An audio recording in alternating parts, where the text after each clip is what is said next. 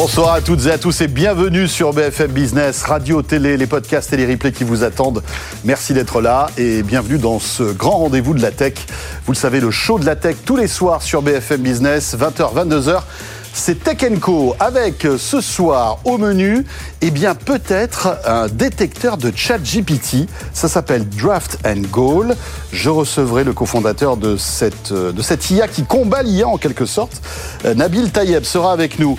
On parlera cybersécurité avec Riot, une belle boîte qui vient de lever 12 millions de dollars justement dans le domaine de la cybersécurité. On la découvrira dans quelques minutes et puis on s'intéressera à la, à la 5G industrielle. Euh, c'est ce qu'on appelle la 5G Steel. Et on prendra le cas d'ArcelorMittal. Voilà, grande usine de sidérurgie. Euh, on verra justement ce qu'apporte la connectivité dans ce type d'usine. Voilà, je vous rappelle bien sûr qu'à partir de 22h, Tech Co est diffusé sur la chaîne Tech Co, sur les box, une chaîne qui vous propose 24 h sur 24 et 7 jours sur 7 toute l'actualité tech. Merci en tous les cas de nous suivre et bienvenue. Tech Co le grand live du numérique avec François Sorel.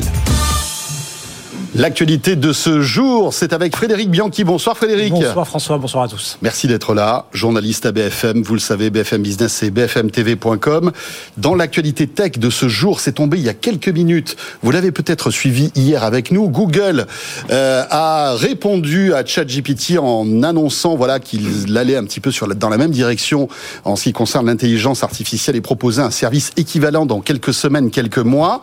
C'est Microsoft qui répond à Google aujourd'hui aujourd'hui, décidément, c'est la réponse du berger à la bergère, avec Bing qui va intégrer une nouvelle fonctionnalité bientôt. Oui, ça n'arrête pas. Tous les jours, on a une nouvelle information sur cette intelligence artificielle, sur ces outils de communicationnel.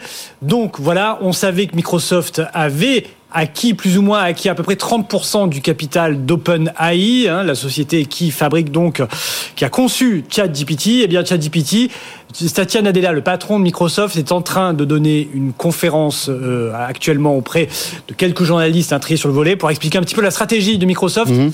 par rapport aux technologies d'OpenAI avec ChatGPT hein, depuis 2019. Hein, déjà le premier accord en 2019 entre les deux sociétés. Microsoft avait promis qu'il allait intégrer ces solutions. Et eh bien donc voilà, ce sera chose, chose faite. Alors peut-être qu'il est en train de donner quelques détails sur la manière dont cet agent conversationnel va être intégré au moteur euh, de recherche recherche Bing. Ce que l'on sait déjà, ce qui a déjà été annoncé, c'est que, alors, ce seront les technologies ChatGPT, mais ça, ce, sera des, seront des technologies améliorées. Satya Nadella promet un ChatGPT plus puissant, qui sera d'ailleurs renommé Prometheus, hein, sur euh, à la faveur de cette intégration à Bing. Alors, il promet euh, donc euh, la, la, possibilité de, de, dialoguer donc avec son moteur de recherche Bing. Il, a donné un exemple, hein, l'exemple d'un itinéraire de vacances, au lieu de dire voilà, je vais à tel endroit et euh, on arrive sur des sites qui nous donnent un vague mhm. itinéraire, et eh bien là, on pourra discuter directement avec Bing, avec ce Prometheus de Bing. Comme si on avait un agent de voyage en face. Exactement, tout à fait. Incroyable. Un, véritable, un véritable être humain, serait tenté de dire, qui va nous conseiller les meilleurs itinéraires. Attention, le trafic est très perturbé. Prenez plutôt par là, le, le péage est moins cher, des choses comme ça. Donc voilà ce que nous promet aujourd'hui Microsoft. Alors, est-ce que ça va permettre à Bing de se relancer dans la bataille qu'il oppose à Google? Alors, on est allé un petit peu regarder les parts de marché, bien évidemment. Ça fait mal, hein, là. Hein. Évidemment, on est très loin. Alors, c'est malgré tout le deuxième moteur de recherche de la planète, Bing, mais très loin, très loin derrière Google. La part de marché de Bing est en janvier 2023 de 3%. Hein. elle est à peu près stable depuis, depuis un an, très loin derrière les 90% de Google. Mais en attendant, voilà, Microsoft semble être ben, plus prompte à réagir et à intégrer ces technologies dont on parle tous les jours dans Tech euh, qui sont ces, euh, ces, nouveaux agents conversationnels, ces bots de discussion. Eh bien, Microsoft semble avoir pris un petit coup d'avance sur Google, même si Google a annoncé mmh. Bard hier, hein, comme tu l'annonçais. On attend que Google ben, l'implémente dans son moteur de recherche. La guerre de l'IA est lancée. Est lancée. Euh, les géants américains de la tech. Et les Chinois aussi. Hein, Baidu a annoncé la semaine dernière aussi qu'il allait lancer le sien. Donc voilà, c'est une vraie révolution en un mois qu'on n'avait pas vu venir. Non. Alors ça faisait des années qu'on a annoncé qu'il y a allait, allait faire des pads géants pour essayer, mais là hmm. d'un coup, c'est vrai qu'il y a une nette accélération avec la mise à disponibilité du grand public de ces services. Allez, on rajoute quelques licenciements à la longue liste des eh bien, postes supprimés dans les grandes entreprises américaines. Dernier en date, c'est tombé là aussi il y a quelques heures, c'est Zoom. C'est Zoom, exactement. Il y, a, il, y a, il y a à peine une heure, hein, Zoom, donc la société qu'on a tous, le service qu'on a, tous découvert pendant la pandémie. Découvert en 2020, utilisé massivement et un peu, il faut l'avouer, un peu abandonné depuis. Hein. on l'utilise moins, évidemment, moins de télétravail. Concurrencé par, euh, évidemment, Teams. Concurrencé par Teams de Microsoft, concurrencé par, un certain nombre de services. Alors même si Zoom, le patron de Zoom assure dans un billet de blog que ces services restent très utilisés après l'euphorie, évidemment, durant la pandémie, eh bien, il faut s'adapter aux nouvelles contraintes d'un nouveau marché, hein, explique-t-il. Et donc, ce sont 1300 postes euh, qui vont être supprimés chez, chez, Zoom dans les semaines qui viennent, c'est-à-dire quand même 15% de l'effectif de la société. Alors le PDG de, euh, de Zoom, Eric Yuan, annonce que eh bien, les salariés seront couverts, ils auront droit à 16 semaines euh, de salaire ainsi que de couverture, magazine, de couverture pardon, médicale, hein, très importante aux États-Unis. Le PDG de Zoom assure qu'il va sabrer pour l'année en cours 98% de sa rémunération pour montrer que lui aussi fait un effort. Alors Zoom, euh, c'est vrai qu'il est un peu moins utilisé. Le cours de l'action a perdu quand même 80%. Alors il avait atteint mhm. des sommets, hein, plus de près de 160 milliards de dollars. C'était au plus fort de 2020. Bah, depuis, il a pas mal reculé. Et la société, bon, même si elle continue d'être utilisée, ses services ont un peu moins la cote. En tout cas, les, euh, les marchés ont salué hein, mhm. euh, cet allègement de Zoom. Hein, le cours de l'action grimpé de 8%. On verra bien si cette, euh, voilà, cette hécatombe des licenciements euh, aux US va se poursuivre avec d'autres annonces, sans doute, bien sûr. On a l'impression que ça devient presque à la mode maintenant pour ces grandes boîtes américaines de licencier. Si elles ne licencient pas, c'est là où il y a le problème. Il faut s'alléger. On en a 96 000 hein, postes supprimés dans la tech depuis le début de l'année. Merci pour le, le, le, comptage. Euh, je, rajoute des chiffres. Alors qu'on est dans une grande journée de comptage, mais là, cette fois-ci, dans la rue, toi, c'est du côté des licenciements des boîtes américaines. Pas selon les syndicats. non c'est vrai. Dans l'actualité aussi, une grosse levée de fonds pour le New Space français. Voilà une bonne nouvelle. Euh, la start-up hein, Frédéric, est parvenue à lever 54 millions d'euros. Un record en France. Euh, la jeune entreprise qui a développé un système de propulsion pour les petits satellites souhaite maintenant accélérer ses cadences industrielles et s'étendre sur les marchés internationaux. Voici le reportage de Jean-Baptiste Huette et on revient juste après. Exotrail propose depuis 2017 des moteurs électriques pour propulser les petits satellites, une technologie qui consiste à brûler d'infimes quantités de gaz à travers un champ magnétique. Un opérateur de satellite peut donc modifier à sa guise la trajectoire et repositionner sa flotte à volonté. Exotrail devrait aussi bientôt proposer son Space Van, un véritable bus de l'espace qui pourra convoyer jusqu'à 400 kilos de petits satellites pour différents clients. Premier lancement prévu avec SpaceX à la fin de l'année. La stratégie d'Exotrail, devenir un géant mondial de la logistique dans l'espace. Et ce, jusqu'au dernier kilomètre. Il s'agit, à terme, d'assurer la maintenance des satellites comme le ravitaillement ou encore des services de dépollution. Exotrail, qui compte parmi ses clients Airbus ou encore Hotelsat, devrait embaucher 70 personnes dans les mois qui viennent et renforcer sa force de frappe en Amérique du Nord et en Asie. Des projets qui font briller les yeux des investisseurs, en particulier de l'armée. Car oui, dans cette nouvelle levée de fonds de 54 millions, on trouve le Fonds Innovation Défense, une façon pour le ministère des Armées de garder un œil sur Exotrail qui pourrait, pourquoi pas, se révéler hautement stratégique dans les années qui viennent. Voilà le New Space, donc euh, voilà un beau secteur qui est euh, en pleine progression, ça fait plaisir. Euh, saluons encore une fois donc cette start-up Exotrail qui est parvenue à lever 54 millions d'euros. Dans l'actualité Frédéric, OVH Cloud. Alors voilà, ça c'est une news peut-être un petit peu moins sympathique pour, vous le savez, notre leader du cloud, condamné à indemniser un premier client pour perte de données, Frédéric. c'est peut-être que le début. Hein. On se souvient, au VH, il y avait deux bâtiments, il y avait un bâtiment pardon qui avait brûlé, euh, qui contenait ces data centers strasbourgeois. C'était en 2021. Évidemment, il y avait des sauvegardes, des données importantes qui ont et euh, qui ont qui ont disparu à l'occasion de ce sinistre. Et eh bien, il y a certaines sociétés, notamment une société qui s'appelle Baticourtage, qui a attaqué OVH hein, pour perte de ces données importantes et qui lui réclamait alors 6,5 millions d'euros. Le tribunal de commerce de Lille qui a jugé l'affaire a euh, donné 100 000 euros de dommages à la société, mais c'est peut-être le début eh bien d'une d'action en cascade. Hein. Il y a 140 entreprises qui ont perdu des données lors de ce sinistre. Hein. Elles ont lancé euh, un recours un recours collectif. Alors dans ces entreprises, on trouve des grosses sociétés, le Centre Pompidou, la ville de Colmar, la société Cityscoot donc qui attaque OVH. Alors le tribunal de commerce de Lille attaque légitime malgré tout. On peut une attaque légitime, hein. oui. Alors même si OVH euh, n'est pas reconnu, euh, il n'y a pas des manquements à la sécurité, il n'empêche que les informations ont été stockées, les données étaient stockées dans le même, euh, toutes les données étaient stockées dans le même data center, hein, les données, ce qu'on appelle les données miroirs, et donc OVH a été condamné à 100 000 euros. Alors si euh, 100 000 euros fois 140, ça commencerait Aïe, à faire aïe, beaucoup. aïe. Donc on espère que eh bien, la justice sera plus clémente pour, pour notre champion du cloud français à l'avenir. Voilà, hein, mauvaise mésaventure hein, pour OVH, cet incendie qu'on a oublié, en tout cas qu'on essaie d'oublier, euh, et OVH qui progresse sur plein de sujets, qui euh, voilà est une boîte très innovante malgré tout. Merci beaucoup Frédéric Bianchi pour l'actualité de ce jour, en ce mardi 7 février 2023. Vous restez avec nous. Tech Co revient dans un instant. Vous savez, on est là tous les soirs, 20h, 22h, radio, télé, les podcasts et les replays qui vous attendent. À tout de suite. Tech Co, le grand live du numérique avec François Sorel. Alors, euh, si vous êtes un assidu de Tech vous le savez, en ce moment, notre lubie, c'est ChatGPT. On en parle depuis euh, la fin de l'année dernière, et c'est vrai que, voilà, nous ne sommes pas les seuls. Hein, les plus grands médias, on va dire mainstream, s'intéressent à ce vrai phénomène de société, à cette intelligence euh, artificielle qui, euh, voilà, discute avec vous d'une manière totalement naturelle. Euh, et alors, la question qu'on se pose, c'est évidemment tous les, toutes les conséquences que ça peut avoir sur notre société, et notamment comment détecter si un texte provient de ChatGPT. Alors, il y a pas mal de, de- d'essais qui sont faits. Il y a beaucoup de chercheurs qui travaillent là-dessus. Est-ce qu'on peut détecter, en fait, un texte euh, qui a été conçu avec l'intelligence de ChatGPT?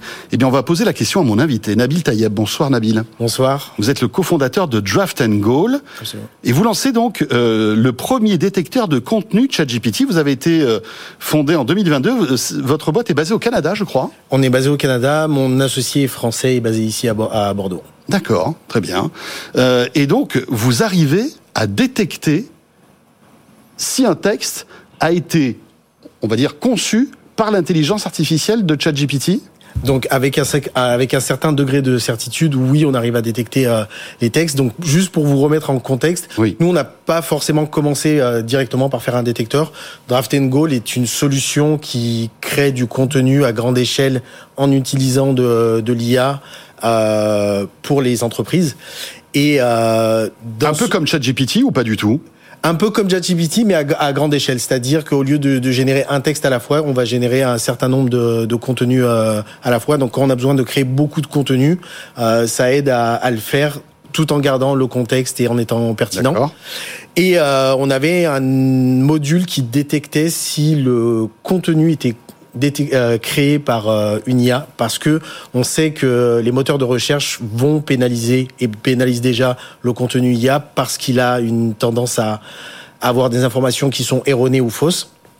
Et C'est euh, intéressant ce que vous dites. C'est-à-dire qu'on prend le cas de Google, par exemple. Mm. Si on poste un, un texte issu, fabriqué par ChatGPT, Google va le savoir?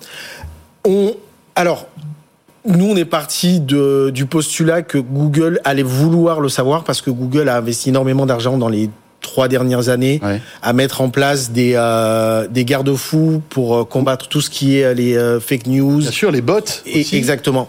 Et, euh, et donc nous, comme on, on a une, aussi une expertise SEO, euh, donc dans tout ce qui est référencement, on s'est dit, on sait que les textes vont être pénalisés d'une manière ou d'une autre. Et, euh, et donc on a créé un, un module qui détectait ça. Arrivé euh, décembre, quand ChatGPT est sorti, Voilà, la déferlante la, ChatGPT. la déferlante G- euh, ChatGPT. Franchement, alors juste une petite parenthèse, encore une fois, excu- excusez-moi, mais après vous allez m'expliquer comment ça fonctionne. Est-ce que vous vous attendiez, vous qui êtes un expert de l'IA, à l'arrivée de ChatGPT et à l'impact que ça a eu sur notre société? Alors, euh, je vais vous dire non. Et pas beaucoup de gens euh, qui travaillent dans l'IA depuis un certain temps euh, auraient été capables de l'annoncer. Vous avez Euh, été surpris un peu tout comme nous, finalement. On a été surpris parce que euh, euh, ChatGPT est, est basé sur GPT-3. On savait que GPT-3 avait un, niveau de performance très intéressant. Quelques jours avant de sortir ChatGPT, il y a eu Cha- euh, euh, euh, GPT 3.5 qui est sorti. Mhm. Et là, on, a déjà vu qu'il y avait quelque chose qui une qualité qui s'était améliorée. Et là, ChatGPT est sorti et, euh, et c'est un mélange d'interface, de, Oui. de, de D'ergonomie, en fait. d'ergonomie C'est-à-dire que tout le monde peut utiliser l'outil. Absolument. Alors qu'avant, bon. Il fallait créer des prompts. Il fallait créer des prompts, etc. Donc c'est ça qui change tout. Mm. On revient à Draft and Goal. Et donc, Comment, donc vous vous êtes rendu compte que vous aviez face, avant que ChatGPT existe, vous aviez déjà un outil qui allait détecter si les textes étaient issus de ChatGPT finalement, si j'ai bien compris. bah, qui était, s'ils étaient issus de, de GPT-3, qui est la base de, de, de construction, qui le, le modèle qui, euh, qui est derrière, euh, derrière ChatGPT. Et, euh, et donc, ce qu'on a fait, c'est que quand on a vu que tous les mois que ça avait créé, surtout dans l'éducation et, euh, et autres, on s'est dit, bah, nous, on a un module qui fonctionne. Qu'est-ce qu'on peut faire? Bah, On va aller, euh, on va, on va sortir le module, on va faire une petite app et on a fait ça pendant les, euh, pendant les vacances de Noël. Et on a, on a fait une interface très minimaliste. Vous pouvez le voir euh, d'ailleurs euh, Ouais, quand vous allez ça. sur notre site. Mais, euh, mais derrière, on est, euh, on est capable de détecter l'IA. Donc, on a commencé par la détection en anglais, qui est euh, le chemin de moindre résistance, on va dire, euh, parce que c'est beaucoup plus facile. Les modèles sont entraînés principalement sur des données en, Mhm. en anglais. Et ensuite, euh, là aujourd'hui, on a mis en ligne euh, la, la version euh, française. Nous, notre euh, notre approche, c'est vraiment mettre en ligne pour récupérer des données et améliorer. Là, on est à notre quatrième version sur la version anglaise Ouais. et notre première version sur la version française. Ça marche pas tout le temps, Nabil. Ça marche Parce pas. qu'on a testé, nous, cet Mm. après-midi, pour tout vous dire. Alors, on, a- on est allé sur ChatGPT et euh, je lui ai demandé de, de m'écrire un poème à l'ode de notre productrice Léa, qui vous a fait venir ici. Mm. Euh, et donc, on a eu un joli poème, euh, voilà, euh, très chat- chatbititien. Ouais. Et on l'a rentré dans votre draft and goal et il, il nous a dit qu'il y avait 0% de chance pour que ce soit du. Ouais. Euh, qu'est- Qu'est-ce qui se passe? Pourquoi des fois ça marche? Et pourquoi des fois ça marche pas Alors, on n'a pas eu de chance, ça n'a pas marché. Mais Alors- donc, on peut pas se fier quand même là-dessus. Alors nous, euh, comme je vous nous, notre approche, c'est vraiment une, une approche d'amélioration, récupérer des données parce qu'on a besoin de le faire à très grande échelle euh, et à récupérer beaucoup de, de, de tests pour pouvoir prendre de, de meilleures décisions.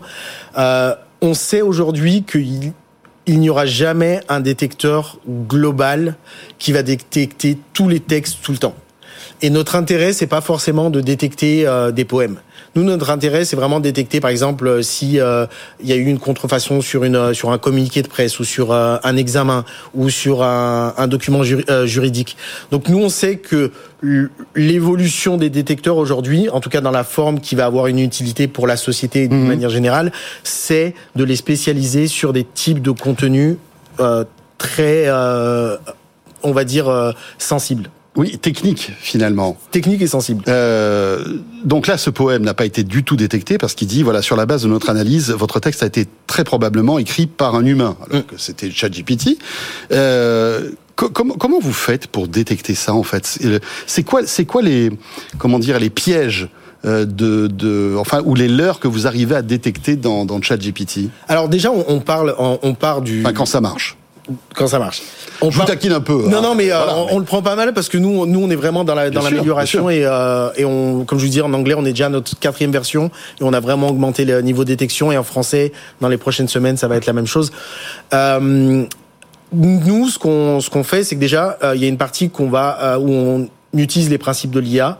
Euh, L'IA, euh, les modèles de, langue, de, de langage sont euh, des modèles basés sur une probabilité de qu'un mot apparaisse à la, à la suite d'un autre mot. D'accord. Donc c'est c'est juste un calcul probabilistique et nous on se base là-dessus déjà pour pour essayer de comprendre s'il y a des patterns dans ces dans ces choses-là et ensuite on fait une analyse aussi lingu- linguistique donc on regarde aussi comment euh, comment l'IA écrit, comment l'humain écrit.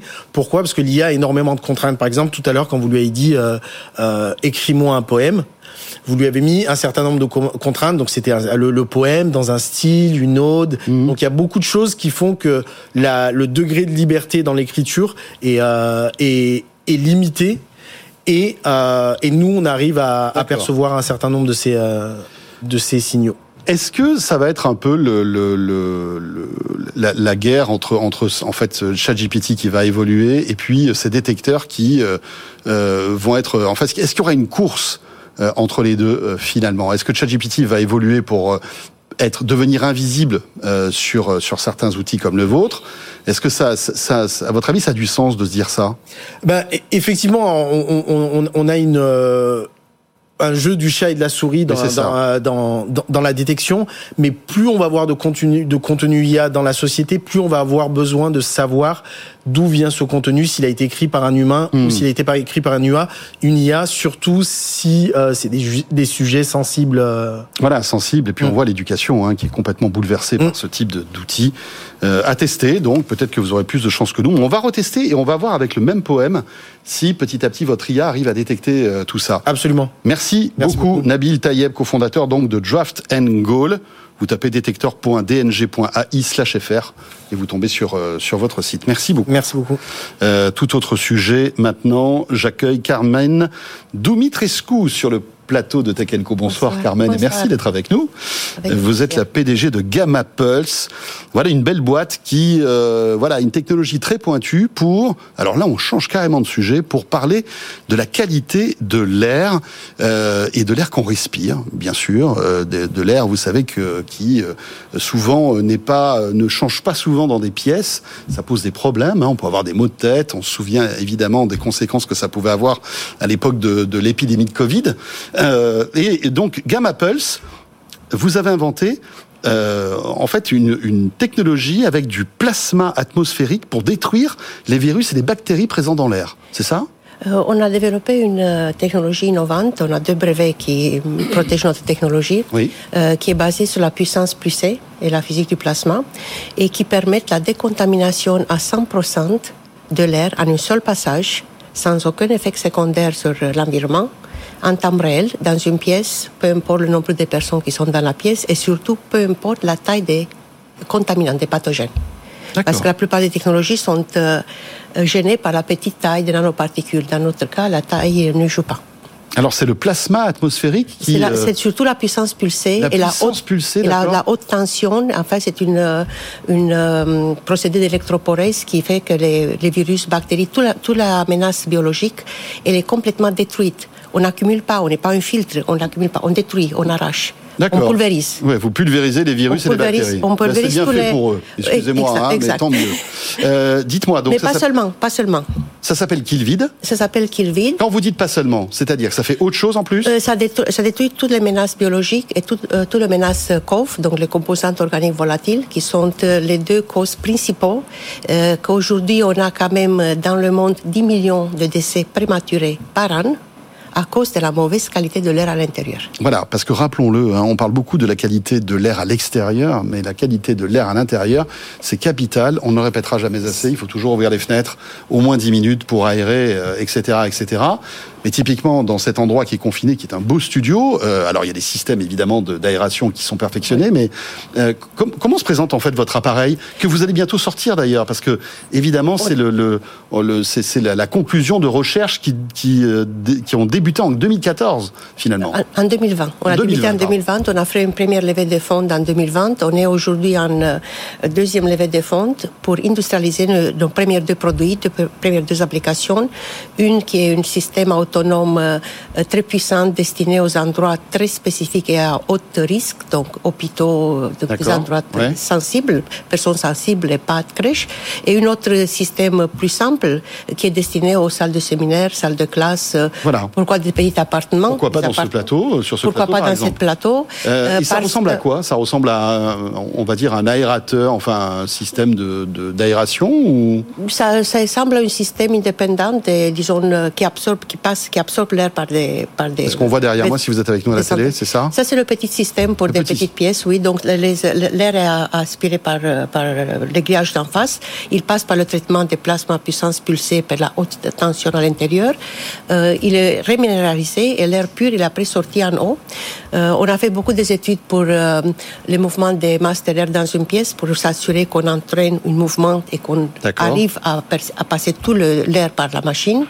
On a fait des tests euh, virels par l'Institut INSERM École des mines à Saint-Étienne avec des résultats exceptionnels qui ont d'ailleurs été publiés dans une revue référenciée en octobre 2022 qui s'appelle Buildings. Donc on est vraiment euh, le top de top. Ouais, ouais. Et On- on- Évidemment, euh, tout ça renferme énormément de technologie. hein. Vous êtes installé au sein de l'incubateur de l'école polytechnique à Palaiso. Exact. Euh, vous étiez au CES de Las Vegas. Euh, c'est pas qu'on a été à Las Vegas, mais on a, on a été sélectionné Ah, par la région. Île-de-France Ah pour participer sur le French Tech. C'est super. C'est plus que super. Et alors, quand est-ce que sortent super. vos produits? Euh, donc le prototype commercial en avril et les premières ventes, on envisage pour fin de cette année, octobre. On a déjà un, un coût, en fait, de ce type d'appareil, Euh, le, le coût, c'est dans plusieurs milliers d'euros. À plusieurs milliers. Oui. Donc le, petit- attention, parce le que c'est pas très précis, hein. Le petit, oui, parce qu'aujourd'hui, aujourd'hui, on me dit je vous le sorte à 4000. Euh, nous, on espère de faire mo- Moins- mieux moins que ça. ça. C'est pour ça. Donc l'idée est vraiment de faire le, le mieux, mieux Est-ce que possible. vous allez vendre votre technologie à des industriels? Euh, Je sais pas, moi je dis n'importe quoi, à des Dyson, enfin à des, à des, euh, des spécialistes en fait de, de, de, de ce système de diffusion d'air ou de purificateur d'air? Euh, disons qu'on est dans la très haute, très à la mode d'ailleurs on en, est dans en la- Asie. On est dans très haute qualité. Euh, cet cet, euh, euh, système autonome, il va être dans euh, beaucoup plus cher que le petit. Que, voilà. Euh, on est dans, dans les très hautes performances. Euh, on s'adresse euh, principalement au début au milieu hospitalier. Mhm. Après, pourquoi pas des, des Jeux olympiques? On aura des, des personnages qu'il faut vraiment protéger, euh, aux EHPAD, etc.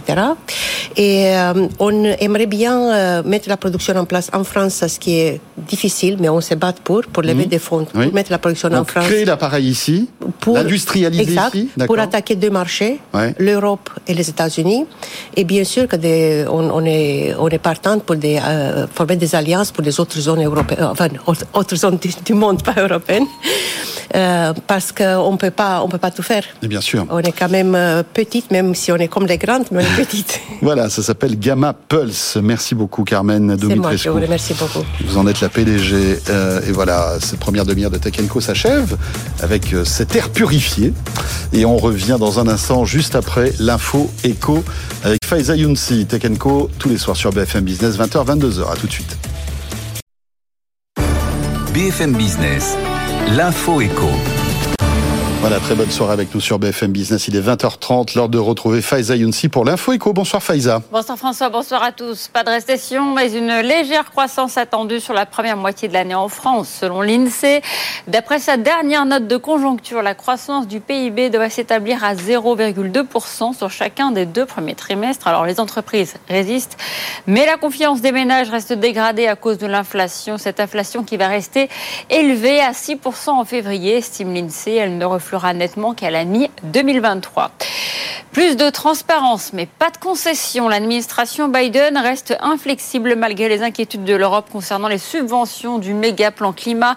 Bruno Le Maire a fait le déplacement aujourd'hui à Washington pour défendre les intérêts européens. Il a plaidé en faveur d'une concurrence équitable.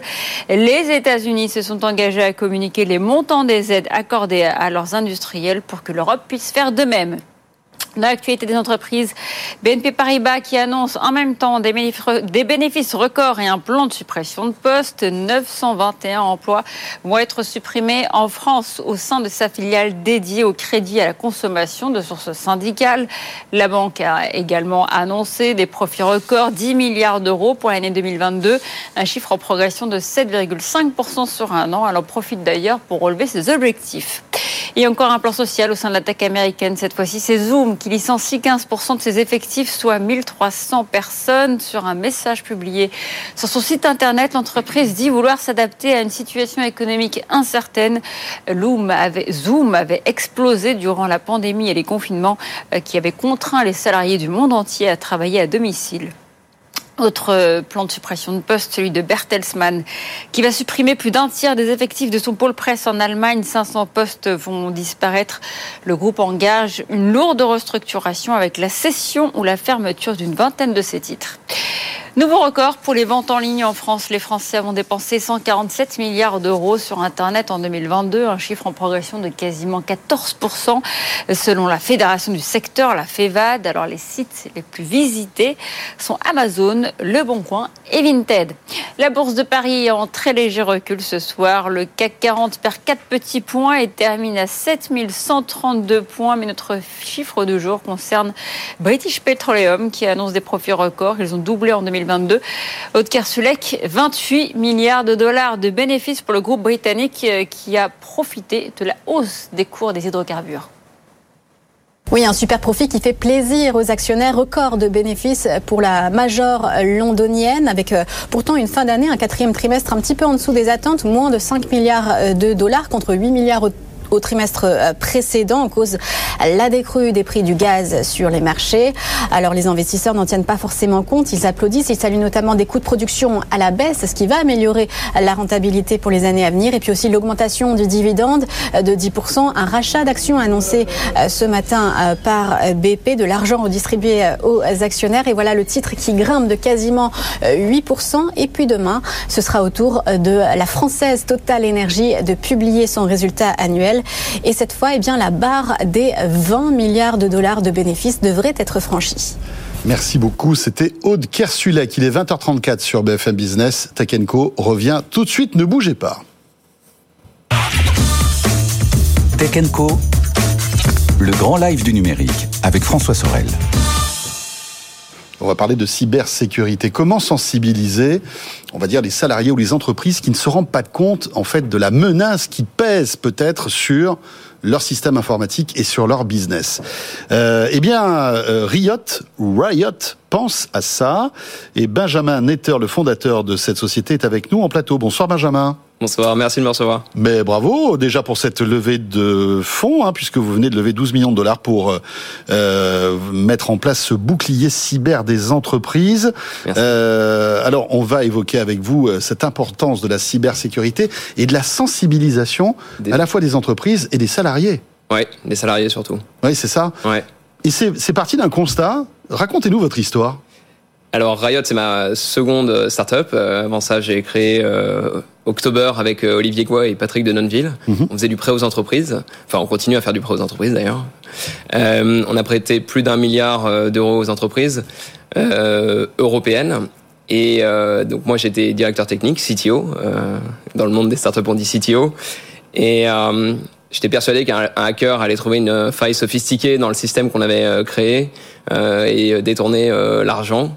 Euh, puisque nous on voyait passer par nos caisses des centaines de millions d'euros euh, chaque année. Ouais. Et donc vous êtes dit, on est une cible euh, alléchante en fait. Une cible de choix pour les hackers, trouver des failles compliquées dans notre système qui étaient tout aussi compliquées. Et en fait, en 2019, il y a un employé qui a reçu un email de, phishing et qui a cliqué, rentré oh son mot de passe. Et bon, heureusement, on s'en est rendu compte très rapidement. Euh, dans, dans et ça a commencé à contaminer en fait les postes, les serveurs ou pas? Alors ça s'est d'abord répandu dans, dans son carnet d'adresse, euh, mais on a réussi, c'est à ce moment-là où moi j'ai reçu l'email euh, au bout de trois minutes et j'ai dit oula il y a un problème. Euh, et, Là, vous courez vers le poste et vous débranchez. Qu'est-ce qui s'est passé Sur quoi t'as cliqué euh, Où est-ce que t'as rentré ton mot de passe Et on a réussi à contenir euh, contenir l'attaque. Dix minutes plus tard, c'était réglé. et là, qu'est-ce que vous vous êtes dit? Vous vous êtes dit il y a un problème quand même. Ben en fait, euh, c'est ce jour-là où je me suis rendu compte que les hackers étaient pragmatiques euh, et qu'au lieu de chercher des failles dans des systèmes compliqués, euh, ils peuvent la juste bonne vieille méthode euh, de la faille humaine en fait. Et la faille humaine qui marche plus efficace. quasiment dans toutes les entreprises de la même façon est beaucoup plus facile à exploiter. Et je me suis rendu compte qu'en fait, on avait concentré nos efforts sur la, la, mauvaise partie de, de, de l'entreprise, quoi. D'accord. Donc vous vous êtes dit, je vais créer Riot. Bah. Euh, c'est ça C'est un peu la réponse à, toute cette aventure finalement pas vraiment, parce que euh, Riot à l'époque c'était un, side project, donc je me levais euh, plus tôt le matin et je travaillais deux heures avant d'aller travailler sur October. D'accord. En me disant je vais lancer une attaque grandeur nature chez October, je veux voir comment les employés réagissent. une sorte de l'équivalent d'une, ce que je dis souvent, c'est un exercice incendie. Euh, oui, c'est ça. Avant qu'il y ait un mmh. feu, faut quand même entraîner euh, les employés. Euh, on va pas se rendre compte que les employés savent pas où aller. on met les sirènes en route, etc. On doit évacuer. Comment ils, réagissent Bah là, c'est pareil. C'est, je voulais envoyer une attaque sur les. on avait à l'époque 110 employés dans 5 pays. On envoie l'attaque et je me rends compte que 15% des employés ne sont pas, ne sont, réagissent mal. Voilà. Et donc vous vous êtes dit, il va falloir que je trouve une solution pour que on sensibilise en fait les salariés euh, aux attaques et au ransomware et aux cyberattaques en quelque sorte. Et donc vous simulez, c'est ça, ce que vous avez dit, un peu des sécurités incendies dans les sociétés. Exactement. Et donc bon, à l'époque, euh, c'était encore qu'un projet expérimental à l'intérieur d'October, quoi. Euh, et j'ai candidaté, euh, j'en parle autour de moi, les CTO qui me disent tous, attends, je vais essayer sur euh, sur ma sur mes employés. Euh, et là, je me rends compte qu'il y a peut-être quelque chose à faire. Et donc, je candidate à Y Combinator. Et ça, on est en septembre 2020, 2019. Et quand je suis prêt à Y Combinator, je, je m'assois avec mes associés autour d'un café. Et je leur dis bon bah voilà, je pense que ça, ça fait cinq ans et demi que je suis chez October et il est et j'ai envie de, de, de m'investir plus dans la cybersécurité. Comment créer ce sursaut justement à vos clients euh, Vous arrivez, vous leur simulez euh, une attaque C'est exactement ça. donc, comment, euh, comment on fait ça Eh ben, on leur on leur envoie un email, on leur dit est-ce que vous avez testé récemment la sécurité de vos employés? Et la plupart d'entre eux n'ont pas testé. on met on met au point ensemble un rendez-vous de 30 minutes. On, on, a une toute petite configuration très rapide à faire et on envoie l'attaque. Et en général, la première attaque est dévastatrice. Et euh, on a un, un, appel, on les rappelle le lendemain, on leur dit bon bah voilà, j'ai une bonne et une mauvaise nouvelle. La mauvaise nouvelle, c'est que vos employés ne sont pas assez formés. Euh, la moyenne qu'on a, c'est que la première attaque, dans 20%, 20 des employés se font avoir par la première attaque. Donc 20% des employés cliquent sur ce mail, en fait, c'est ça? On envoie, on, là, on se fait passer soit pour des services qu'ils ont l'habitude d'utiliser, euh, Google, Microsoft, euh, et euh, en, mettant en place un scénario de euh, votre compte a été suspendu ou euh, quelque chose comme ça. Et euh, c'est dévastateur, quoi. Et donc on, dit bon, la mauvaise nouvelle c'est que les employés sont pas assez formés. La bonne nouvelle c'est qu'on a développé un programme de sensibilisation qui marche très bien sur les employés, sur lequel on qu'on a testé sur 100 000 employés ouais. sur les trois dernières années, mmh. euh, et qu'on peut déployer dans la journée et qui va augmenter au fur et à mesure de l'année euh, la connaissance de vos employés. Donc c'est des cours, hein, c'est des cours personnalisés qui durent quelques minutes, hein, exactement, euh, que le que le salarié suit à sa convenance en quelque sorte, voilà, exactement. qui vont qui, qui, qui vont le sensibiliser à, à tout type d'attaque. Mais l'objectif c'est que donc vous voulez renforcer la cyberculture en fait de ces salariés pour qu'ils savent un petit peu, voilà, détecter des, des trucs un peu louches. mais vous proposez aussi des, des solutions de cybersécurité où après vous leur dites bon ben voilà, vous avez vu, vous êtes vous êtes vraiment, il faut vraiment équiper aussi euh, peut-être euh, euh, votre boîte de solutions de cybersécurité costaud. Vous leur conseillez, vous, vous, avez ce rôle aussi de conseiller ou pas? Alors, on les conseille parce qu'en fait, donc ce programme de sensibilisation qu'on a, qu'on ouais. a développé est envoyé directement individuellement à chaque employé, soit par Slack, soit par Microsoft Teams. Il a un format un peu innovant puisqu'il est purement texte et directement envoyé là où l'employé a l'habitude d'avoir ses communications, mm -hmm. c'est-à-dire Slack, Teams, parfois par email, mais la plupart des entreprises utilisent Slack et Teams pour nous. Euh, le contenu est personnalisé et on arrive à détecter des vulnérabilités dans, les, dans la sécurité des employés. Euh, L'exemple que je donne souvent, c'est on arrive à détecter qu'ils n'ont pas activé euh, l'authentification forte euh, et on, mmh. donc on leur cible un cours spécifiquement là-dessus en leur disant euh, voilà pourquoi l'authentification forte c'est important et voilà comment l'activer euh, dans, ton, dans ta vie personnelle et dans ta vie professionnelle aussi. Passionnant tout ça. Euh, alors vous avez déjà des pilotes sympathiques, hein, Le Monde, Alan, Deezer, October bien évidemment, euh, qui euh, voilà Mes que, clients. Que, que vous avez créé. Vous dites aussi que euh, vous voulez euh, vous vous intéresser aux nouvelles menaces qui sont basées comme par exemple ChatGPT. ChatGPT, ça va être ça va devenir une cybermenace à votre avis? Euh, oui, euh, la génération de texte, enfin, euh, ça va être un, une, je pense, c'est un bouleversement hein, pour les hackers. On, a, on va réussir à faire des attaques sur mesure, sur à, à, à l'échelle, quoi. Ouais, ça, ça va être. Et en parler de ça, il y a d'autres. donc moi, une, une, une, de mes craintes, c'est qu'on arrive à simuler des fausses voix et que euh, votre téléphone sonne, une voix que vous connaissez, ça. Euh, vous demande un service, euh, et derrière on a de la génération de voix de quelqu'un que vous connaissez, en qui vous avez confiance, et qui, grâce à ChatGPT ou GPT-3 plutôt, la technologie derrière ChatGPT, se lance dans un scénario pour vous soutirer de l'argent. C'est ça. Et, ça, c'est, ça entame, va arriver cette année. Et qu'on entame un dialogue en fait avec ChatGPT sans le savoir. Exactement. En, en croyant qu'on a quelqu'un qu'on connaît, et parce que en fait l'IA aura imité sa voix. C'est vraiment de la science-fiction ce que vous nous racontez là. Et ça va arriver cette année. Cette année. C'est certain. Moi, j'en suis persuadé. Cette année, on va avoir une des attaques comme ça euh, qui vont se développer à l'échelle.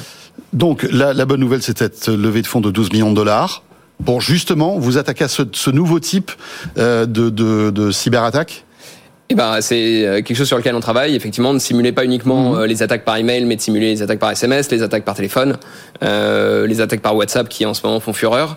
Euh, on va, on, on, se lance sur ces euh, développer évidemment le, les, les, exercices qu'on peut euh, tester sur les employés et pour les préparer. Voilà, ça s'appelle Riot. Merci beaucoup Benjamin. Benjamin Netter, donc fondateur de cette boîte très intéressante. Merci d'être passé par le plateau de Tech Co. Euh, et vous restez avec nous. On va parler de métavers dans un instant avec metav.rs euh, qui propose euh, bien justement des solutions quasiment tout en un de euh, métavers, à la fois pour des agences ou pour des marques. On en parle avec Clément Fouché qui me rejoint dans un instant. Et puis juste après, ce sera Sabrina Cagliosi depuis New York, comme chaque soir. À tout de suite. Tech Co, le grand live du numérique avec François Sorel.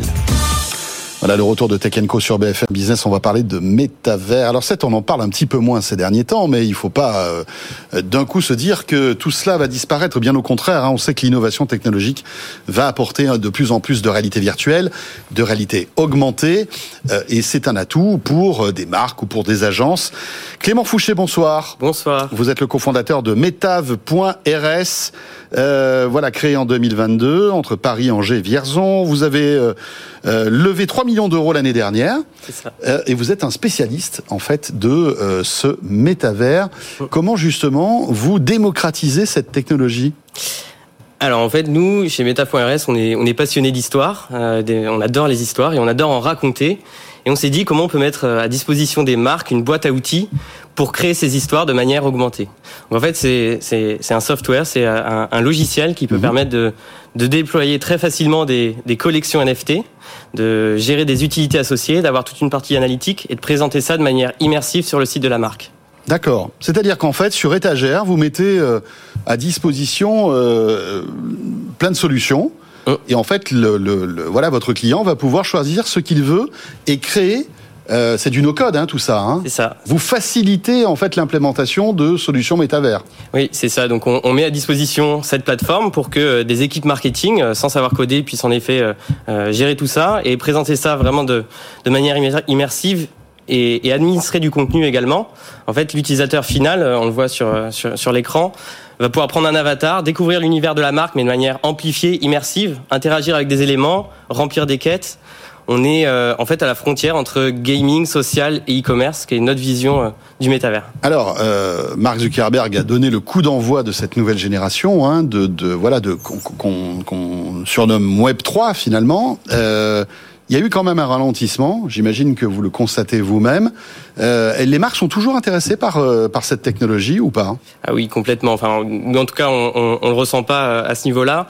En fait, je pense qu'il y a eu une, peut-être une décorrélation entre euh, la volonté euh, de certaines boîtes tech d'y aller à fond et la et maturité. notamment, mais- et notamment Meta, bien oui, sûr. et la maturité euh, technique euh, des technologies. Donc Ouais. euh, derrière, il y a eu beaucoup d'attentes des consommateurs, mais nous, on est vraiment sur la, la notion d'accessibilité, de fournir cette expérience immersive dès l'arrivée sur le site de la marque en mobile, de jouer avec en réalité augmentée derrière. Et, et en fait, les marques veulent y aller parce qu'en fait, elles transforment leur expérience utilisateur. Que- quel type de marque vous conseillez? Alors on est actuellement principalement avec des, des grandes marques de luxe et de retail euh, en France et à l'international. On a une dizaine de clients. Euh, on s'ouvre sur d'autres verticales aussi associées. Et après notre objectif c'est aussi de mettre cette tech à disposition d'agences qui vont utiliser ça, cette plateforme pour le proposer pour le compte de leurs clients. D'accord. Donc en fait, vous, vous êtes en marque blanche, Oui. finalement. Une agence va prendre tous vos outils Mm. et va le proposer à leurs clients. Est-ce que vous pouvez nous, nous donner quelques exemples justement de, de, on va dire, de campagnes ou d'actions qui ont été faites avec vos technologies? Complètement. Donc, euh, en fait, voilà, tout part euh, d'un besoin, mais le besoin est pas forcément identifié euh, d'une marque. Ouais. Donc, on, on prend une feuille, on s'installe autour d'une table, on dit, ok, quelle histoire on veut raconter, comment on le raconte, on prend, euh, on, on part de la mission de la marque et on la transpose sur euh, des mécaniques très Web 3. Je pourrais revenir dessus et pour cibler une génération Z et Alpha, de se dire comment on arrive à rajouter cette surcouche de gamification euh, dans dans le programme. Derrière, euh, on va définir une roadmap sur euh, 3 à 5 ans. Euh, définir euh, comment on sort du bois de manière pragmatique et concrète en peu de temps, sortir tout un programme parce qu'en fait il faut voir que à travers les technologies des NFT, on voyait euh, les les ape ou les, les des, des, des assets qui se vendaient euh, des centaines de milliers d'euros. En fait, derrière, il y a une vraie technologie qui permet de nouveaux usages. Des usages qui vont permettre aux marques de créer leur communauté, de les fédérer, de gamifier l'expérience, de donner Ouais. des accès à du contenu, à plein de choses. Et c'est ça qui nous intéresse, c'est de donner, de mettre à disposition cette boîte à outils. Après, ce sont des outils, mais il faut bien les utiliser. On voit que Porsche, par exemple, a complètement raté. Oh. Euh, je ne sais pas si vous avez suivi cette histoire-là. Hein, sa, sa vente de NFT, euh, qui était peut-être trop trop cher. Enfin voilà, donc c'est pas gagnant à tous les coups. Hein. Bien sûr. On peut se planter avec les NFT. Bien sûr, faut, faut s'appliquer. Je pense qu'ils ont bien rattrapé le coup aussi. Ils ont été réactifs et je pense que, en effet, dans un, dans un marché qui est mouvant, il faut toujours être, être super réactif. Nous, en effet, on, on, accompagne, on conseille nos clients, euh, c'est-à-dire qu'on peut faire le projet de A à Z, mais on va aussi s'appuyer sur des grands cabinets de consulting ou des grandes agences pour accompagner au jour le hmm. jour. Par exemple, toute la partie community management, toute la partie plan de communication, nous, on va pas la faire. Et c'est clé dans le projet, en fait. On peut, on peut mettre euh, un environnement 3D si derrière, il n'y a pas de trafic associé, s'il n'y a pas des mécaniques de gamification qu'on va travailler avec la marque euh, qui, qui incite les personnes à revenir ça, ça peut tomber à l'eau. Et voilà, c'est ça. Il faut tout un, en fait, toute une chaîne d'action pour que euh, ça puisse être efficace mmh. euh, finalement. Euh, et eh bien voilà, ça s'appelle metave.rs. Clément Fouché, euh, eh bien merci. Euh, vous étiez présent au CES On était au CES, on a fait le NRF, on a fait une virée des US. Et, euh, si je, le NRF est le grand rendez-vous du retail hein, mondial. Mm. Et, et, franchement, on a quand même de la chance d'être en France. Je pense qu'on est au bon endroit au bon moment parce que avec Business France, avec la French Tech, on a pu aller dans plein d'événements. Ça nous donne énormément de visibilité. On a une forte traction. Et on va s'atteler à, à, à, garder le rythme. Voilà, partir aux US, essayer de trouver des, des, des clients là-bas aussi. Des clients, des partenaires tech. On veut vraiment se, être, être au centre de cet écosystème et, euh, et, et nouer des partenariats. Donc, euh, donc oui, c'est trouver des clients, s'étendre. On est aussi présent en Asie, euh, donc, euh, donc on veut accélérer. Parfait, merci beaucoup Clément et euh, ben, bonne chance pour la suite. Merci. Avec metave.rs et rappelons que vous en êtes le cofondateur. Euh, il est 20h50. On retrouve tout de suite depuis New York Sabrina Cagliosi, bien sûr. Tech Co What's Up New York Bonsoir Sabrina, merci d'être avec nous comme chaque soir. Bonsoir. Et ravi de te retrouver. Euh, alors Sabrina, te retrouver. Nous allons commencer par Pinterest. Et Pinterest, c'est très sympa hein, quand on fait, euh, voilà, quand on va acheter euh, des meubles, de la déco. Enfin voilà, il y a, y a, vraiment, c'est vraiment bien ciblé. Ça devient un outil d'e-commerce ouais. incroyable, hein, euh, Pinterest. Malgré tout, euh, eh bien, euh, déception concernant les résultats de ce réseau social. Oui, effectivement, hein, c'est l'endroit où il faut aller pour aller chercher des, des idées. Euh, publication de, de, résultats hier soir après la, la, la clôture. Ça va dans, dans le, euh, la foulée des autres publications de, de résultats que l'on a eu la semaine passée hein, dans le secteur de la tech. Pinterest, donc c'était au tour du spécialiste des images à lever le voile sur ces résultats trimestriels. Et figure-toi, bah, ce sont des résultats mitigés qui ont été dévoilés. Alors certes, euh, le bénéfice par action euh, de 29 cents est supérieur aux attentes, mais François, les revenus n'ont progressé de 4% sur le trimestre écoulé, 877 millions de dollars, là où le marché attendait plutôt 888 millions euh, de dollars. Pour l'ensemble de l'année, l'ensemble de l'exercice 2022, les revenus de Pinterest ont augmenté de 9% à 2,8 milliards de dollars, mais le groupe a perdu de l'argent perte nette sur cette année 2022 de 96 millions de dollars. Euh, si on regarde un indicateur important important bien sûr hein, pour tous ces réseaux sociaux euh, le nombre d'utilisateurs actifs mensuels. C'est une croissance de 4%, 450 millions euh, d'utilisateurs actifs par mois. Euh, si on regarde d'une année euh, sur l'autre, c'est euh, bah, moins là aussi que ce qui était attendu par la communauté financière. Pas mieux, François, du côté des prévisions, Pinterest prévoit que son chiffre d'affaires pour le premier trimestre augmentera dans le bas de la fourchette euh, des attentes, un chiffre par rapport à un an. C'est euh, là aussi inférieur euh, à ce qui était attendu par le marché. Le PDG, à savoir Bill Reddy, a déclaré que, euh, je cite, l'entreprise reste concentrée sur la croissance de la monétisation par utilisateur, l'intégration des achats dans l'expérience de, de, base de l'utilisateur et, et, une rigueur opérationnelle, alors que l'industrie dans son ensemble est confrontée à des vents contraires. Nous nous adaptons rapidement à un macro-environnement changeant et nous nous engageons à créer une expérience en ligne plus positive pour nos utilisateurs et nos annonceurs. Pinterest, qui on le sait, a euh, de plus en plus misé euh, sur la, la vidéo, hein, puisqu'à la base c'était juste un partage d'images. Mhm. Euh, on voit de plus en plus de vidéos sur la plateforme, donc bien entendu pour aller de pair avec les utilisateurs de, de cette de cette plateforme. Alors parallèlement, Pinterest a annoncé le départ du directeur financier et également un programme de, de rachat d'actions, euh, 500 millions de dollars. Alors à Wall Street, c'est la sanction pour ce titre Pinterest, mais si on regarde un petit peu les publications qui ont été faites euh, sur les précédents trimestres, à chaque fois, on avait une, sanction euh, sur ce titre euh, et puis euh, on repart après, on verra. Donc, en tout cas, là, euh, euh, publication hier soir après la clôture décevante. Euh, si on fait le bilan de ces publications dans le secteur euh, technologique, c'est quand même dans l'ensemble assez partagé. Euh, on en a parlé bien entendu euh, ensemble. Donc à voir pour le reste euh, de ces sociétés euh, dans ce compartiment technologique, c'est pas terminé. Non, c'est pas terminé. Et euh, je suis tombé sur un article que tu as peut-être lu aussi, euh, Sabrina, comme quoi, euh, voilà, Pinterest se séparait de 150 postes, je crois, il y a quelques jours de cela. Alors voilà. Oui, oui. Encore une fois, il y a aussi cette, euh, cette hémorragie hein, Ouais. euh, un On peu partout. Alors c'est à l'échelle de ouais. Pinterest, qui est une petite boîte, si on la compare bien évidemment au Google et au Microsoft et autres Amazon, mais malgré tout, voilà, ça dégraisse aussi dans, dans chez Pinterest. Euh, dans l'actu aussi, tu voulais nous parler de Moon Hub qui en fait euh, veut transformer la façon dont les entreprises trouvent des candidats à l'aide de l'IA euh, et Moon Hub qui annonce lever un peu plus de 4 millions de dollars, 4,4 millions de dollars pour justement améliorer ce processus de recrutement, je crois. Oui, ouais, ouais, exactement. Euh, Nancy Xu, euh, qui était euh, en fait étudiante à Stanford, PhD en com- computer science, c'est là-bas qu'elle a eu l'idée de, de Moon Hub. Pour elle, c'est bien simple, 90% des candidatures qui correspondent parfaitement euh, à la description d'un job ne sont pas retenues parce que les par les recruteurs parce que les outils qu'ils utilisent François reposent uniquement sur cinq mots clés pour identifier les meilleurs candidats.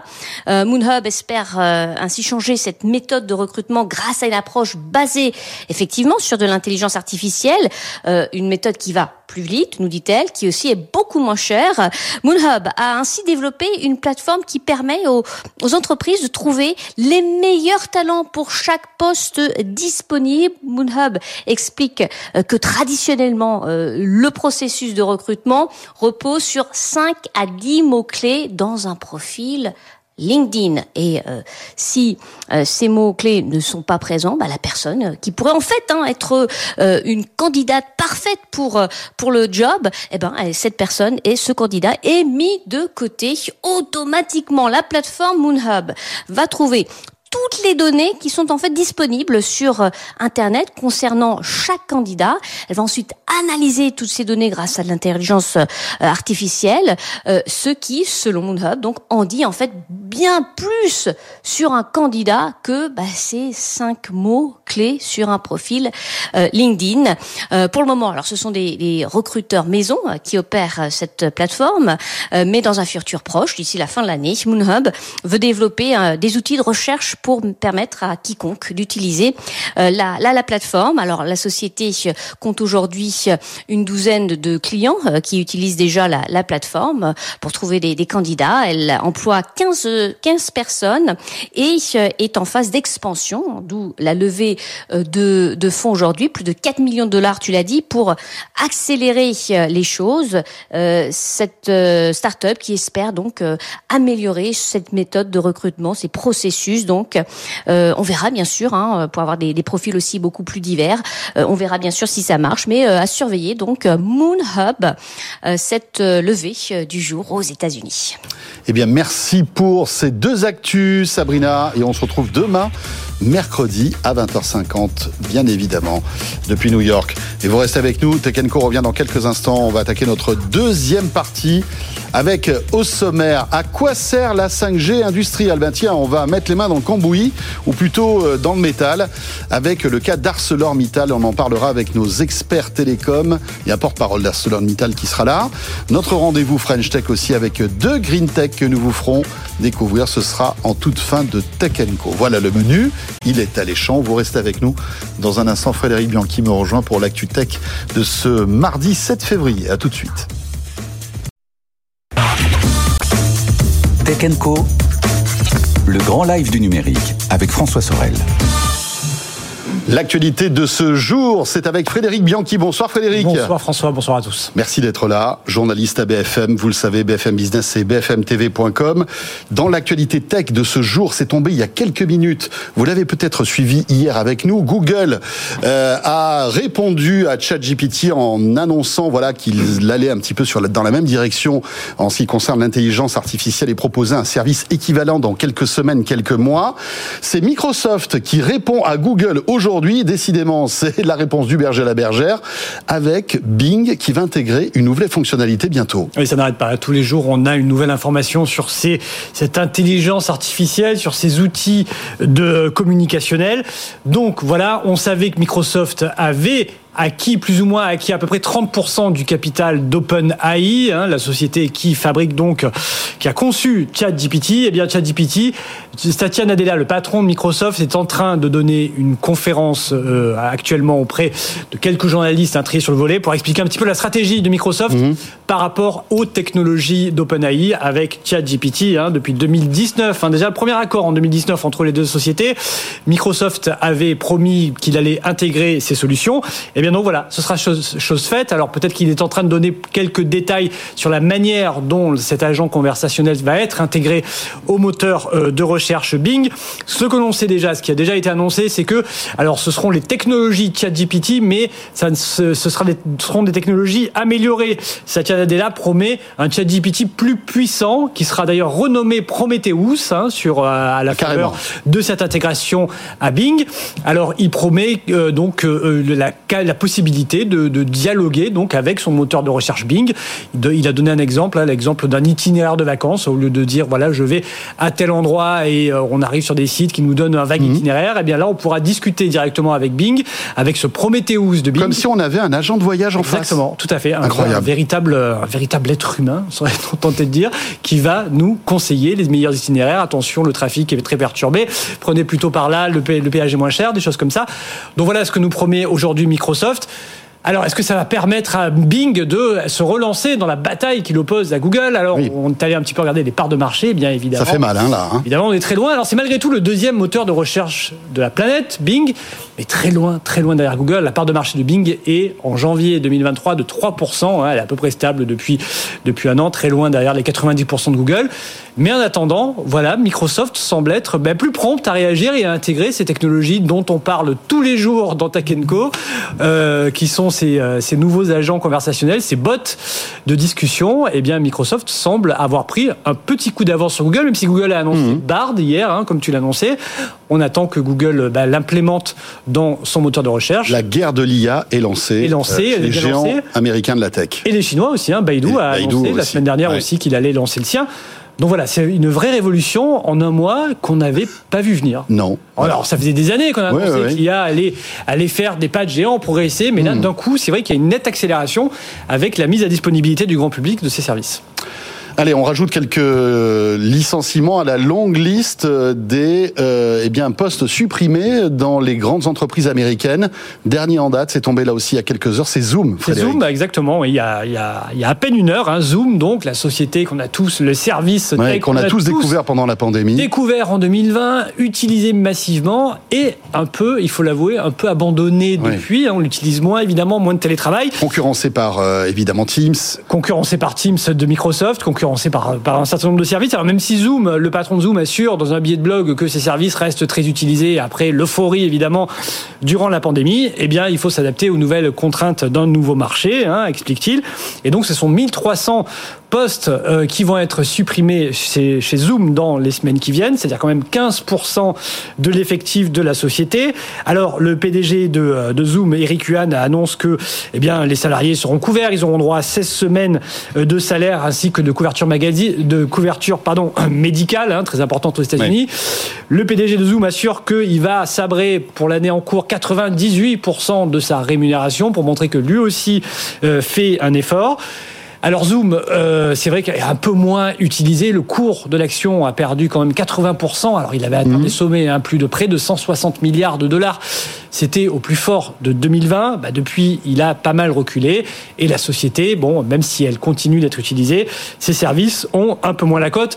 En tout cas, les, euh, les marchés ont salué hein, Mhm. cette, euh, cet allègement de Zoom. Hein, le cours de l'action grimpé de 8%.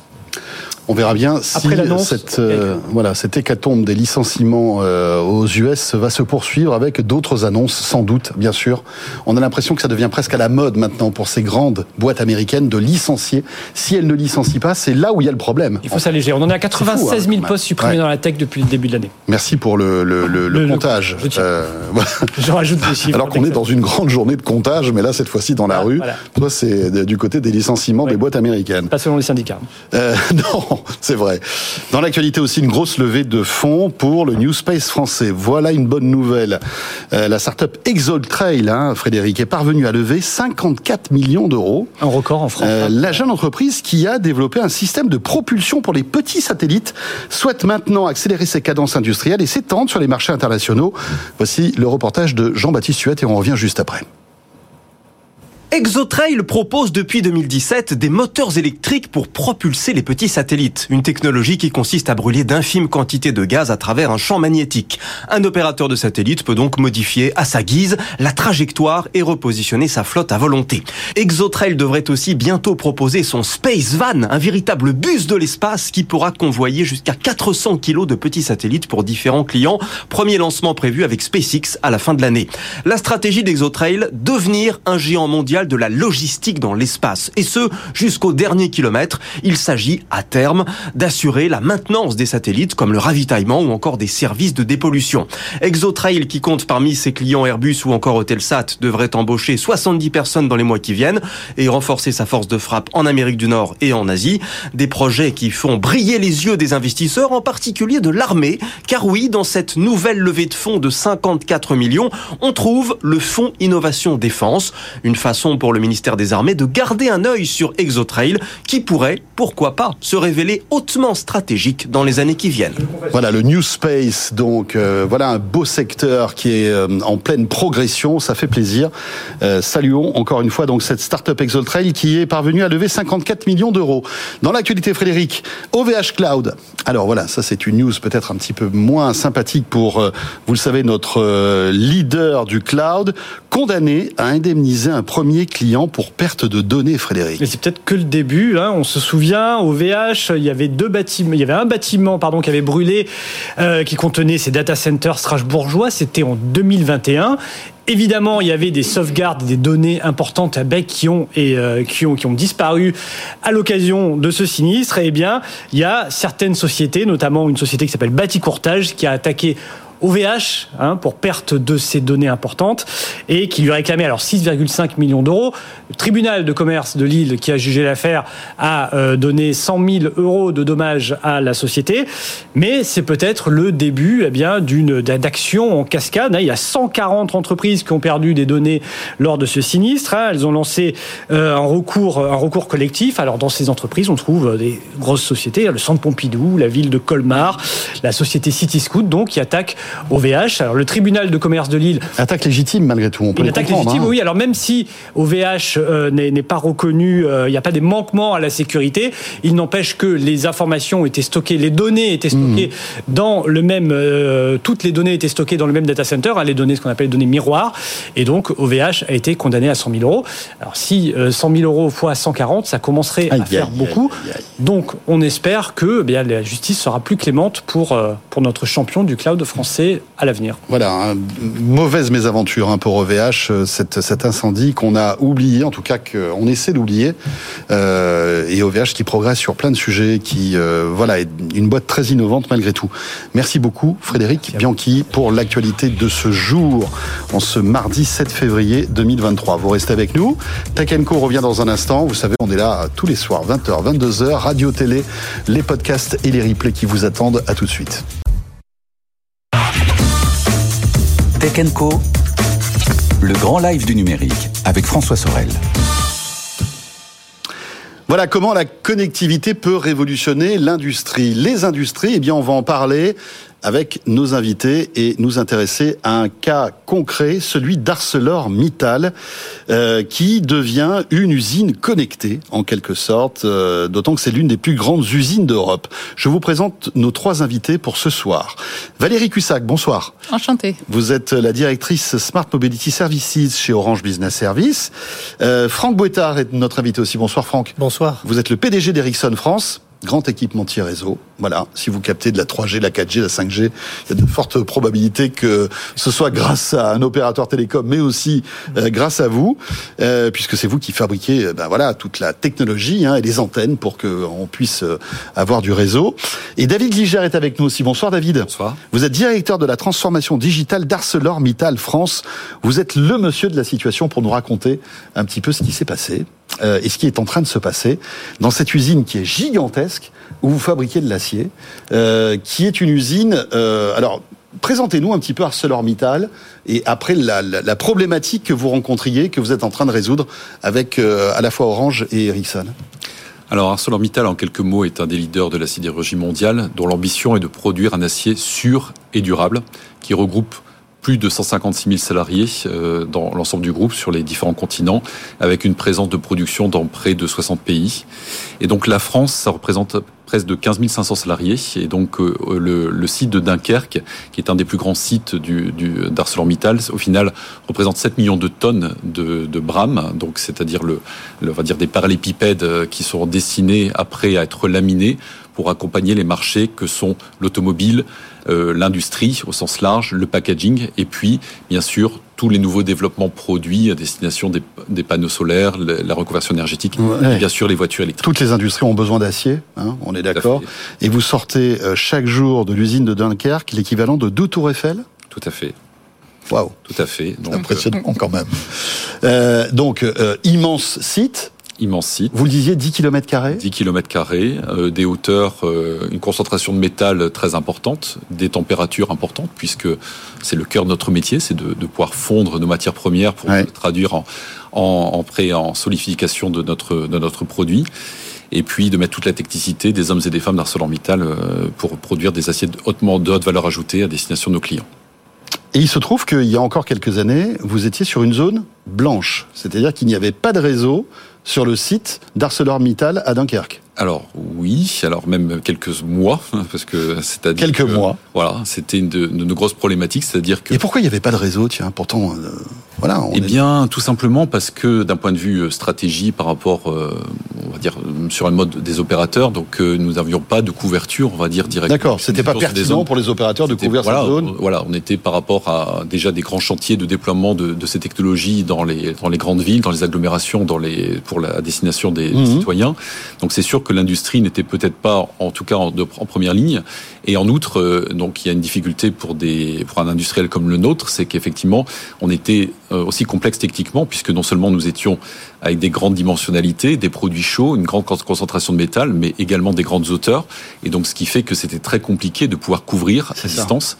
Et les seules techniques et technologies qui étaient accessibles pour nous, c'était le Wi-Fi. Et donc, ça représentait véritablement des, des, des chantiers en termes de couverture Wi-Fi. Oui, parce que le Wi-Fi a une portée bien évidemment moindre que la 4G ou même la 5G. Tout à fait. Et, et, ça veut dire que nous avions un décalage par rapport à nos salariés qui connaissaient dans leur vie personnelle bien sûr. ces technologies mmh. et qui, qui n'étaient pas accessibles dans leur environnement professionnel. Voilà, parce que même le, si le Wi-Fi est devenu aujourd'hui un, un, confort au quotidien, bah, c'est pas aussi confortable qu'un réseau 4G euh, ou 5G. Tout à fait. d'accord. Voilà. Le, il faut se connecter, voilà, etc. Le problème du Wi-Fi par rapport à la 4G ou la 5G, c'est qu'il y a le, la 4G 5G a moins de latence, elle a plus de débit, elle permet la couverture dans les bâtiments et en dehors des bâtiments en toute transparence. Mm -hmm. Je ne sais pas faire le Wi-Fi.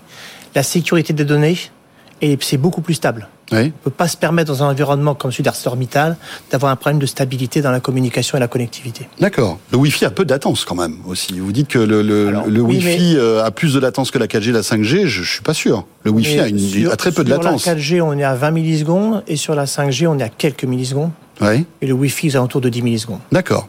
Euh, donc, vous êtes parti de ce constat. Vous vous êtes dit, dans, dans, ce cadre de transformation numérique de ce site d'ArcelorMittal, qui a été soutenu d'ailleurs par le gouvernement, hein, euh, dans le cadre du plan France Relance, euh, vous avez dit il faut qu'on on arrive à connecter euh, ce, ce- ce- ce site. Donc vous avez fait appel euh, à Orange et donc à Ericsson. Euh, Valérie, casse-tête de, de, de, de se dire, ben voilà, euh, comment euh, couvrir en 4G et demain en 5G euh, ce site qui fait 10 km avec, on, l'a vu, hein, des, des problèmes de, de, relief qui font que, ben voilà, c'est difficile de Alors, d'installer tout ça. C'est vrai que la, la recherche d'ArcelorMittal, c'était d'apporter la mobilité partout sur le site. Et il y avait des enjeux de propagation radio et d'amener ce réseau à un bon niveau de performance stable, comme Mhm. tu le disais, Franck. Tout le long des espaces où finalement les opérateurs d'Arcelor- d'ArcelorMittal avaient besoin euh, d'interagir euh, entre le terrain et puis euh, des, des données qui, se, qui pouvaient être jusqu'à maintenant dans des bureaux et euh, ça exigeait de grands déplacements Oui, en oui, fait des, des opérateurs. Et euh, La, le, enfin, le la fait connexion d'un autre d'apporter de la monde. connectivité et d'apporter la mobilité euh, in situ euh, leur a permis de gagner énormément de temps. Donc euh, le, le, le défi, euh, ça a été celui de construire euh, le réseau et d'avoir une propagation euh, radio dans ces environnements euh, métalliques de très grande hauteur, euh, comme euh, comme c'est très spécifique. hein. Et rappelons que les ondes n'aiment pas du tout le métal en plus. et voilà, exactement. La, la propagation euh, est difficile, donc il y a un travail de design pour être sûr que euh, la, la performance de ce réseau était euh, conforme euh, aux, aux usages. Donc, euh, la première, le premier des bénéfices de la, de la connectivité euh, cellulaire, hein, 4G, 5G, c'est de permettre ces couvertures étendues qui sont assez typiques hein, d'une Mhm. Syrie avec des grandes grandes surfaces à couvrir, comme l'indiquait David à l'instant. Donc, la couverture étendue, des débits importants. Alors tout dépend des cas d'usage. Il y a des cas d'usage qui sont plus exigeants en matière de performance. Mais là, on est en train de construire une fondation, finalement, pour euh, fondation de connectivité, si je puis dire, pour pouvoir euh, ajouter plusieurs cas d'usage. Donc, on, on, on a bien sûr des, des cas d'usage des collaborateurs donc qui interviennent, par exemple, sur le train continu à chaud, qui est le fameux laminoir des, des brames d'acier dont parlait euh, David, qui sont donc euh, laminés tout du long. Effectivement, il y a des opérateurs qui interviennent pour faire des contrôles Mhm. euh, de, de maintenance. Ils sont équipés de tablettes aujourd'hui euh, et euh, en exploitation aujourd'hui, ils sont capables de faire ces interventions en temps réel et sans avoir à se, à, à se déplacer. Donc c'est de gains de- d'efficacité, du gain de temps, Mhm. et puis aussi de la réactivité, et puis du partage de données, parce que bah, ces différents contrôles, ces différentes inspections vont pouvoir être centralisées de façon plus rapide. Donc là, par exemple, ces cas d'usage-là n'exigent pas forcément de très fort débit, mais si on les multiplie, euh, avec euh, potentiellement des, des machines qui vont être de plus en plus euh, connectées. On parle beaucoup d'Internet euh, des objets pour connecter avec de futurs capteurs un grand nombre de, de, de, de machines euh, sur, euh, sur ces environnements Mhm. industriels. Bah, ça va être de plus en plus de données qu'il va falloir euh, remonter dans le réseau. Et, et là, ça va être plus, plus exigeant Mhm. en matière de débit. Il y a aussi l'usage de la vidéo Oui. hein, qui, qui prend de plus en plus d'ampleur, que ce soit pour la réalité augmentée. Hein, ou la, pour, pour des opérateurs là qui vont être aussi assistés euh, avec des lunettes par exemple, euh, mais aussi euh, du contrôle qualité qui se fait de plus en plus en milieu industriel avec de la vidéo. Qu'on Et transmet en temps réel. Qu'on transmet en temps réel et, et, et, et qu'on traite ensuite avec euh, de la data analytique. Franck, compliqué, voilà, en environnement métallique, euh, voilà, on sait que c'est- les ondes n'aiment pas ça. J'imagine, et je vous repose la question comme je l'ai posée à Valérie, ça doit, pas être, ça doit être un peu un casse-tête, non, de d'arriver à, à couvrir ce, ce type de site? Alors, euh, sur ArcelorMittal, sur les 10 km, on a mis environ 9 stations de base, 9 antennes radio. Oui, ce qui n'est pas bon. Qui n'est pas non plus Oui, énorme hein, en tant ouais. que tel. hein. Et on a également un cœur de réseau redondé qui permet d'assurer une sécurité du trafic. Également les systèmes d'exploitation. Et puis on a équipé tous les équipements qui sont mobiles d'équipements de connectivité. Euh, C'est une 4G euh, privée ou publique finalement C'est privé. Elle est privée. Donc, c'est-à-dire que moi, je viens avec mon téléphone, je peux pas me connecter, en fait. Non, c'est important pour un site comme le nôtre hein, de pouvoir Oui. assurer justement la sécurité des données, euh, garantir véritablement la cybersécurité aussi, hein, parce que c'est un axe important. Nous sommes des, Mm. des sites exigeants industriels. Euh, Chaque mauvaise manipulation qui appartient des réseaux impacterait notre, enfin, notre réseau et notre, nos, nos outils de production aurait des conséquences euh, importantes. Donc, il est très important Oui, de sécuriser de maîtriser réseau. effectivement ce réseau. Et, Mais- et en outre, nous sommes des, nous devons fonctionner H24 avec les hommes et les femmes qui, qui sont nos salariés. Donc, euh, d'offrir effectivement aujourd'hui une continuité, euh, que ces réseaux font partie complètement de l'activité process au quotidien de, de nos hommes et nos femmes. Mais en même temps, on doit assurer qu'il n'y a pas de, de rupture de réseau. Donc, c'est pour ça que c'est très compliqué. euh, pour et d'où la naissance de 5G Style en fait derrière. hein. Oui, c'est ça, c'est ça. Alors on va, on va parler de, de, de la 5G, mais juste un mot. Donnez-nous un ou deux exemples de cas d'usage avant cette connectivité et après cette connectivité. Eh sur bien, l'usine. Si on prend, euh, on va dire, les, des, des personnes indispensables au fonctionnement de nos usines, ce sont les managers postés. Ce sont eux qui sont en charge de nos installations, qui dirigent nos opérateurs sur nos lignes. Et donc, ce sont les pre- la première ligne managériale que nous avons hein, sur nos sites et qui sont euh, enfin, de, de première importance pour à la fois accompagner nos salariés sur la notion de sécurité, de gérer l'emploi du temps, les, les congés de ces effectifs, de leur parler de production, de leur parler effectivement des notions importantes de, de- du process et d'échanger avec eux.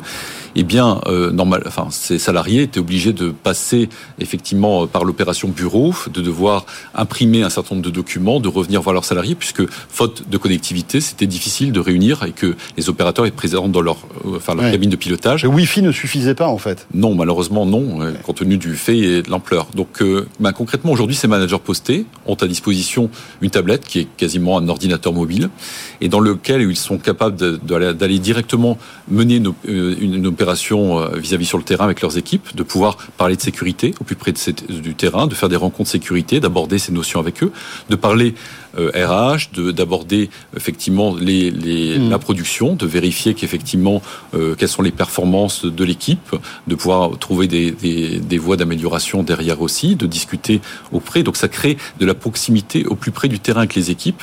Et donc pour nos premières lignes de management, c'est très important de leur offrir ces conditions de mobilité et de leur offrir vraiment cette proximité sur le terrain directement.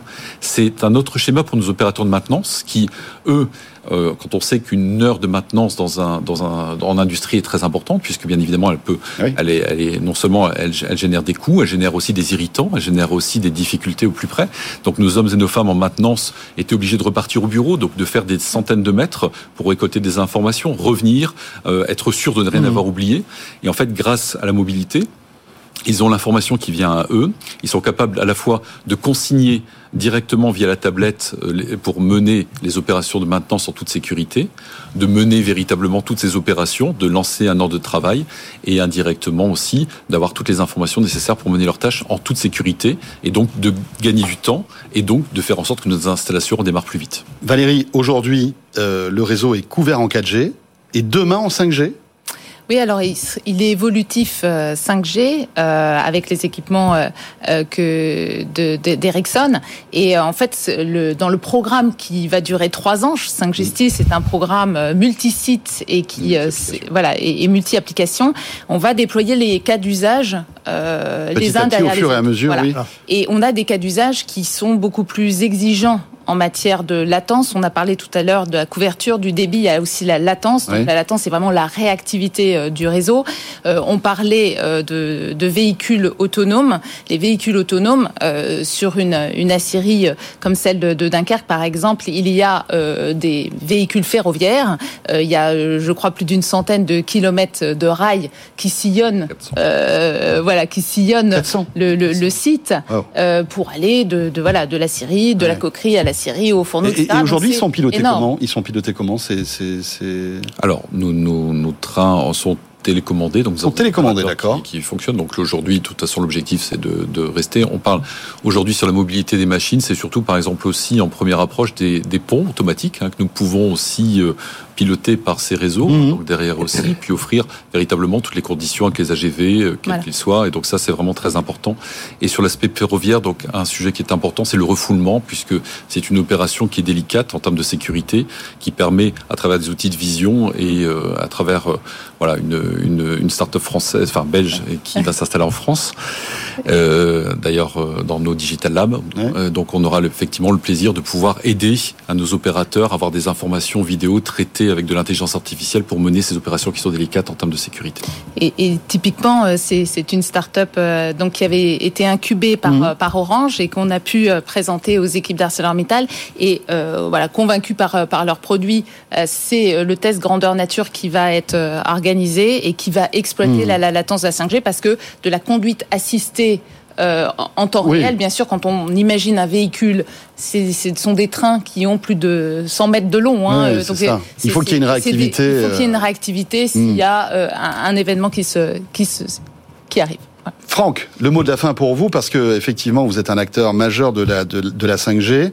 Euh, cette 5G industrielle, voilà, on touche du doigt maintenant les vrais usages de la 5G. Est-ce qu'elle est prête?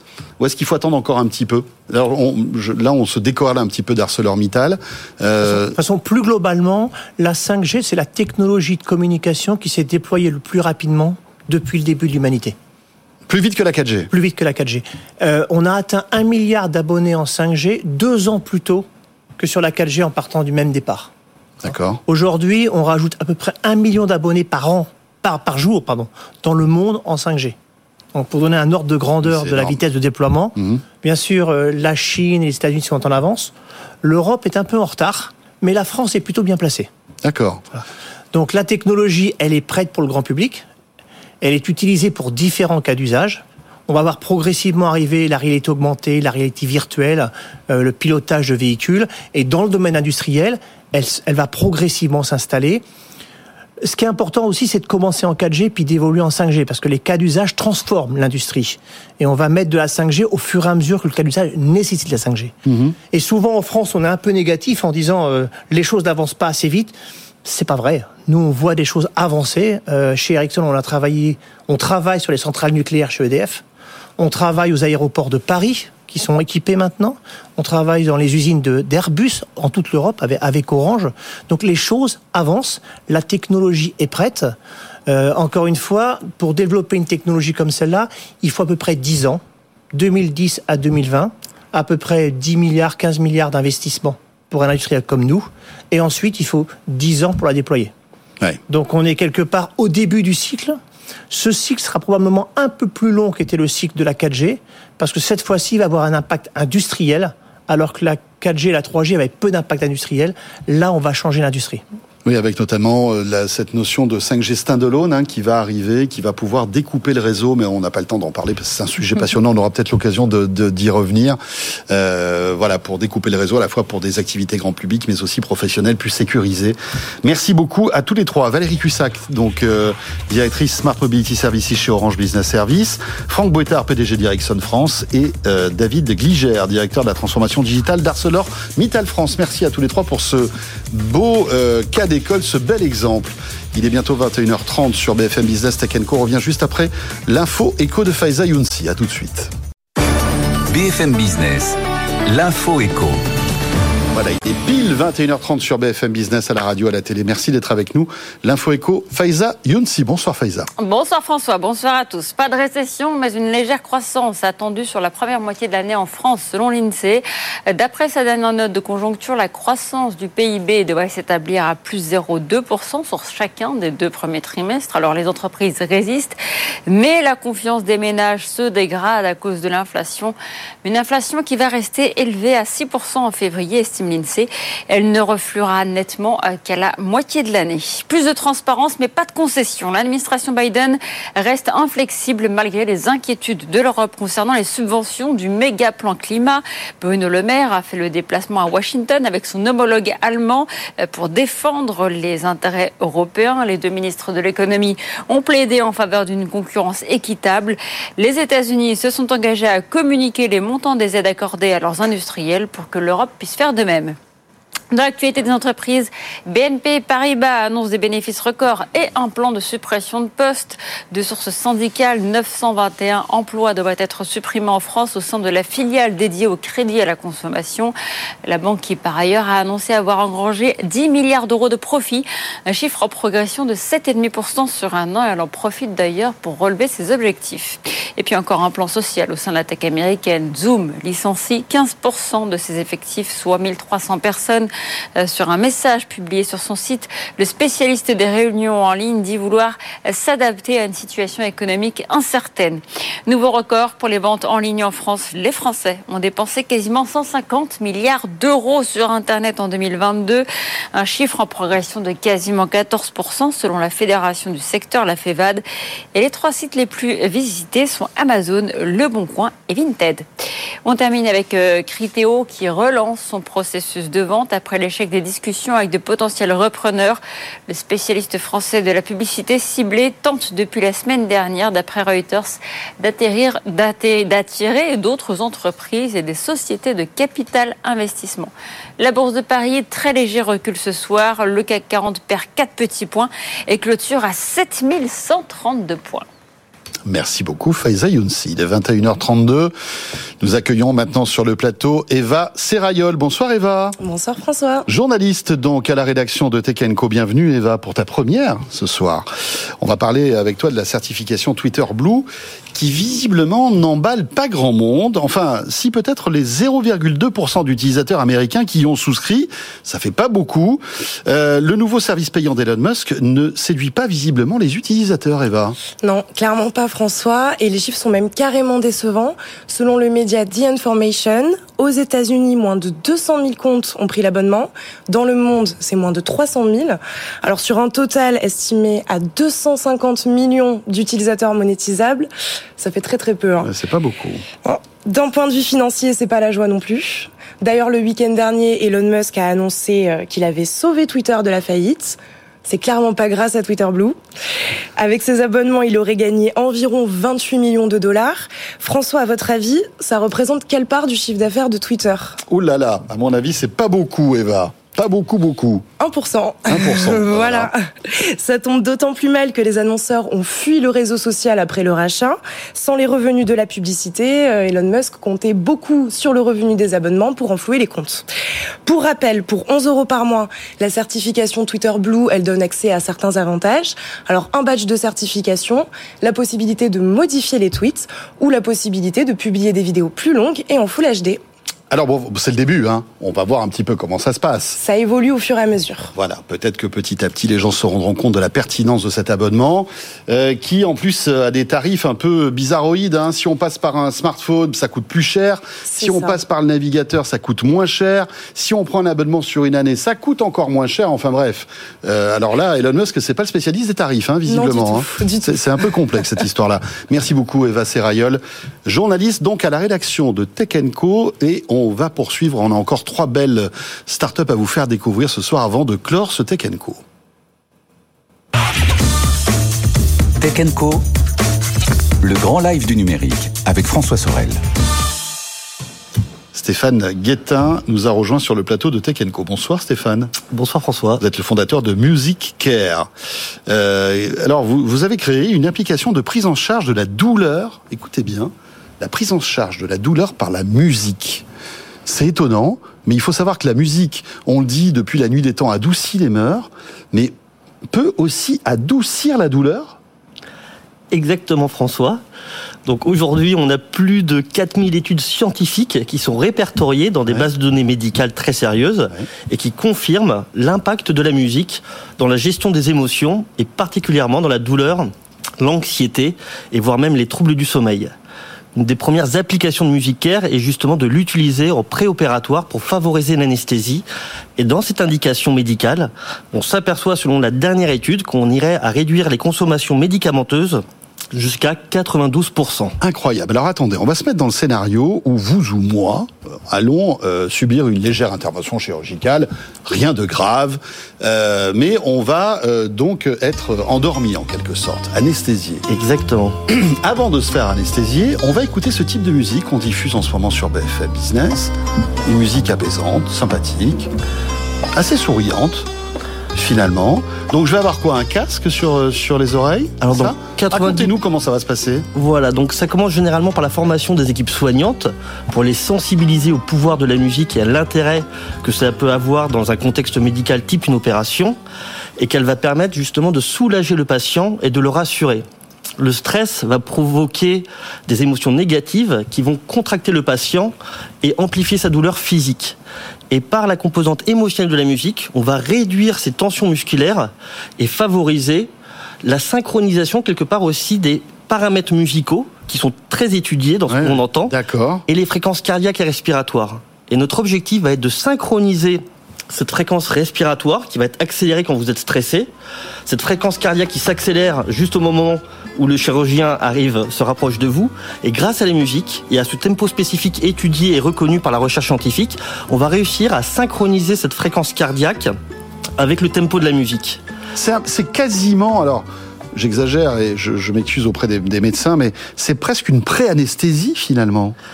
Ah ben on est complètement dans de l'induction, ce qu'on appelle de l'induction quelque part. Normalement, il y a une induction justement euh, médicale, mais là, c'est la musique qui va faire cette induction et va permettre au patient justement de se relâcher complètement et de favoriser la stimulation de neurotransmetteurs de façon complètement naturelle. Donc, Alors, vous- avez, vous avez développé des, des musiques spécifiques qu'on a entendues euh, pendant, pendant votre intervention, mais finalement, la musique, on a tous des morceaux de musique euh, qui sont euh, voilà apaisants, qu'on aime bien écouter, qui nous donnent la pêche le matin, etc. etc.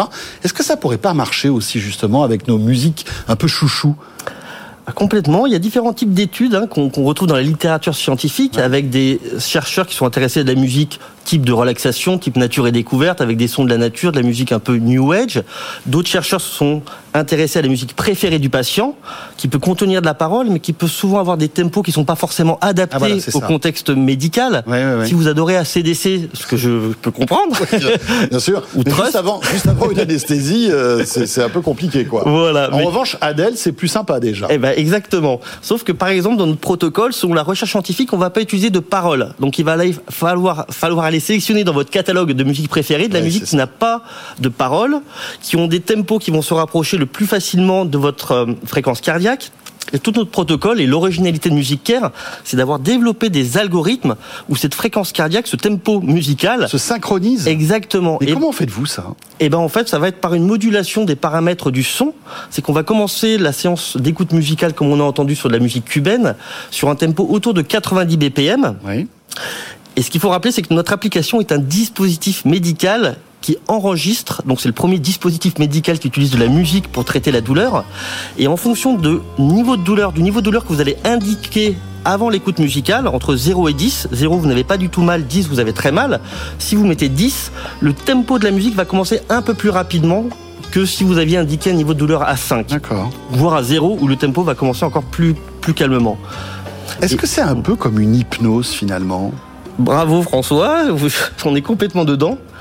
On est complètement dans ce qu'on appelle de l'hypno-analgésie ou différents types de, types de relaxation qui va utiliser la suggestion verbale pour induire un moment de relaxation et de détente.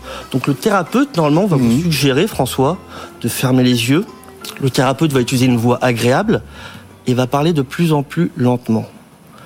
Et là, c'est la musique, par ses paramètres, qui vont amener, et de façon internationale et universelle, cette même, ce même procédé, ce même mode d'action.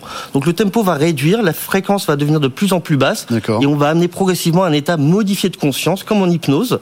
Sauf qu'ici, ça va aussi pouvoir s'utiliser auprès de patients Alzheimer ou de nourrissons qui n'ont pas encore les capacités langagières ou qui, hélas, dans Ah le cas d'Alzheimer... les plus jeunes et les plus anciens aussi? Exactement. Incroyable. Euh, alors, il faut savoir que plus de 1000 établissements de santé sont équipés de votre euh, solution. Ça commence à faire euh, pas mal de choses. J'imagine que vous devez remonter beaucoup de data. Euh, et, et de, de- enfin, des, des- voilà, j'imagine de la satisfaction et parfois aussi de l'insatisfaction, mais on pourra peut-être y revenir. Euh, voilà, plus de 20 grands artistes internationaux composent en fait ces musiques. Voilà, il- des années, des années de recherche, bien évidemment. Euh, quand ça marche pas, pour c'est pour quelle raison? Il y a des gens qui sont moins sensibles, un peu comme l'hypnose d'ailleurs, à des, stimuli comme ça auditifs. Oui, alors j'aime bien me baser sur des résultats de recherche de nos premières études qui concernaient la lombalgie chronique.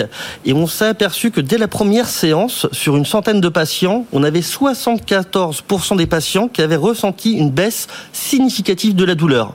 Autrement dit, on a quand même près de 25% des patients qui n'ont pas été réceptifs. N'ont pas été réceptifs. Mais en fait, au fur et à mesure des séances, qu'on arrive à la quatrième séance, chez cette centaine de patients, on est quand même à 94% des patients qui ont finalement ressenti une, une amélioration, une baisse de leur douleur. Il faut pas aussi que ça complexifie, on va dire, tout, tout, tout ce qui est euh, opératoire pour, les, pour le, le personnel médical, en fait.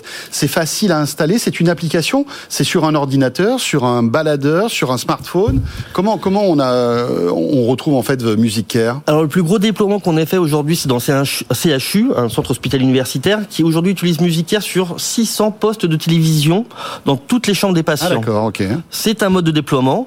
On a des déploiements, ce qu'on appelle en hospitalisation à domicile, où les infirmières ou soignants ou aides-soignants vont venir auprès du patient à domicile avec leur téléphone portable et proposer Music Care lors d'un soin d'hygiène ou un soin douloureux ce qui va permettre de réduire de façon significative la durée du soin. On vient de publier une très belle étude sur les patients Alzheimer. C'est-à-dire que c'est efficace aussi, même si on n'a pas d'anesthésie derrière. C'est-à-dire que le fait d'écouter de la musique et de se détendre, on, on, peut supporter une douleur plus forte que si on n'a pas cette, cette, ce, ce, cette, cette, musique en quelque sorte. Exactement. Non, la musique va vraiment agir au niveau euh, physiologique et psychologique. Mais au niveau physiologique, aujourd'hui, il faut vraiment que les gens prennent conscience du pouvoir de la musique. Il faut pas qu'ils oublient que la musique, c'est ce qui nous fait vivre. La fréquence cardiaque, la fréquence respiratoire, tout, oui. tout ça, c'est que des paramètres musicaux. Et bien plus loin, c'est qu'elle va stimuler naturellement, et ça non plus, il faut pas l'oublier, des neurotransmetteurs comme la dopamine. Au même titre que vous avez une activité sexuelle, que vous faites du sport, que vous mangez un bon carré de chocolat, ça stimule le plaisir. Mais bien sûr, et on ce peut fameux... prendre énormément de plaisir en écoutant de la musique. Voilà. Et ce plaisir, ça stimule de la dopamine, ça stimule des endorphines, mmh. et ça favorise la mélatonine aussi dans certains cas pour justement les troubles du sommeil. Et donc notre cerveau est capable naturellement d'aller produire tous ces antidouleurs, mmh. et la musique est un produit actif et très actif, beaucoup plus qu'on ne l'imagine, pour calmer et gérer, soulager cette douleur. Voilà, ça s'appelle Music Care. Stéphane Guettin, merci pour ces explications limpides. Euh, voilà, cette appli de prise en charge de la douleur par la musique, euh, très intéressant. Merci. Merci François. Et vous restez avec nous. Euh, il est quasiment 10 ans moins le quart. On revient dans un instant pour terminer ce Tech Co avec notre rendez-vous French Tech du mardi soir et deux startups Green Tech qu'on a sélectionnées pour vous. À tout de suite. Tech Co. Plongez dans la French Tech. Voilà, la French Tech, notre rendez-vous du mardi soir dans Tech Co. Pour terminer ce rendez-vous avec deux startups Green Tech ce soir. Elodie Grimoire est avec nous. Bonsoir Elodie. Bonsoir François. Cofondatrice et directrice générale d'Urban Canopy. Vous rafraîchissez les villes grâce euh, aux plantes. Au végétal, Au végétal. tout à fait. On va en parler dans un instant. Nicolas Cruot est avec nous. Bonsoir Nicolas. Bonsoir François. C'est un peu moins poétique, hein, votre truc. Mais tout aussi important, il s'agit de Néolith. Vous en êtes le président et vous transformez les déchets en pierre. Voilà. Ça. Et vous allez nous expliquer ça aussi parce que bien sûr, on, se dit quel type de déchets, quel type de pierre, et qu'est-ce qu'on fait de tout ça après. Elodie, présentez-nous donc Urban Canopy.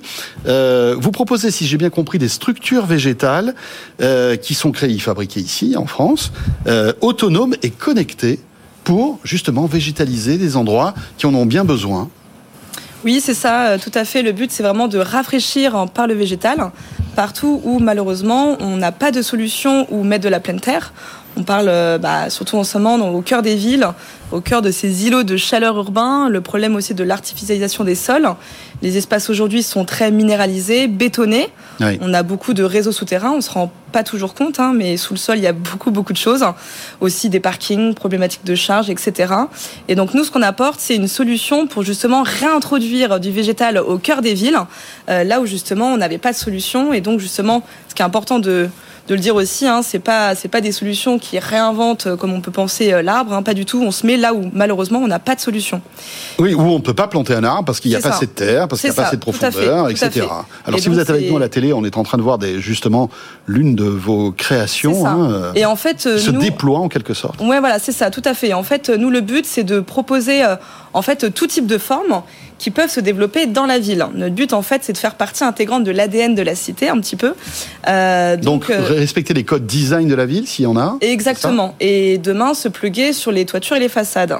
Donc je pourrais en, en parler euh, oui. un peu un peu plus tard. Et ce que vous voyez en fait euh, sur l'écran, c'est des c'est des structures végétalisées qu'on a appelées corolles.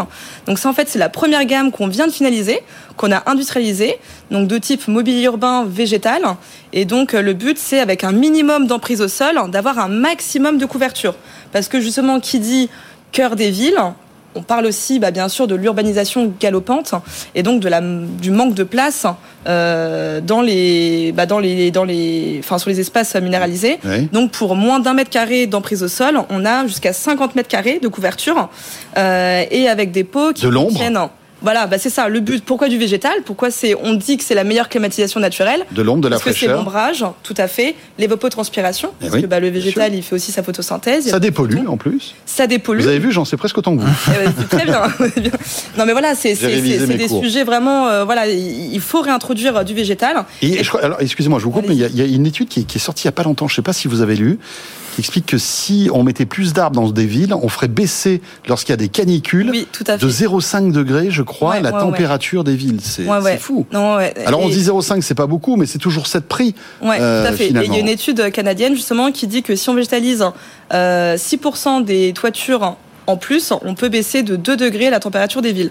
Donc c'est énorme. Donc c'est pour ça qu'il faut végétaliser, mais voilà, sans solution, nous c'est ce qu'on apporte, hein, avec aussi des pots qui contiennent, bah, bien sûr, du coup, réserve de substrat, puisque c'est des pots hors sol, et un, Ouais. et un système d'irrigation piloté à distance pour donner la bonne quantité d'eau quand il faut, parce que c'est très important. Oui, bien c'est sûr. l'eau, bien sûr. D'où la tech là-dedans, parce que c'est tout. tout- C'est ça. Il y a- il y, a pas mal de tech. C'est de la tech au service du végétal, justement. ça, en fait, il y a deux technologies. La première, donc, en effet, la partie euh, IoT, donc système d'irrigation piloté à distance, euh, avec donc des capteurs qui permettent de mesurer justement notamment l'humidité de la terre, algorithme d'irrigation. Donc dès que c'est dès que c'est pas dès que c'est trop sec, C'est ça. paf, hop, le- la pompe qui est dans la réserve d'eau, dans le pot, hop, ça déclenche le goutte à goutte automatiquement.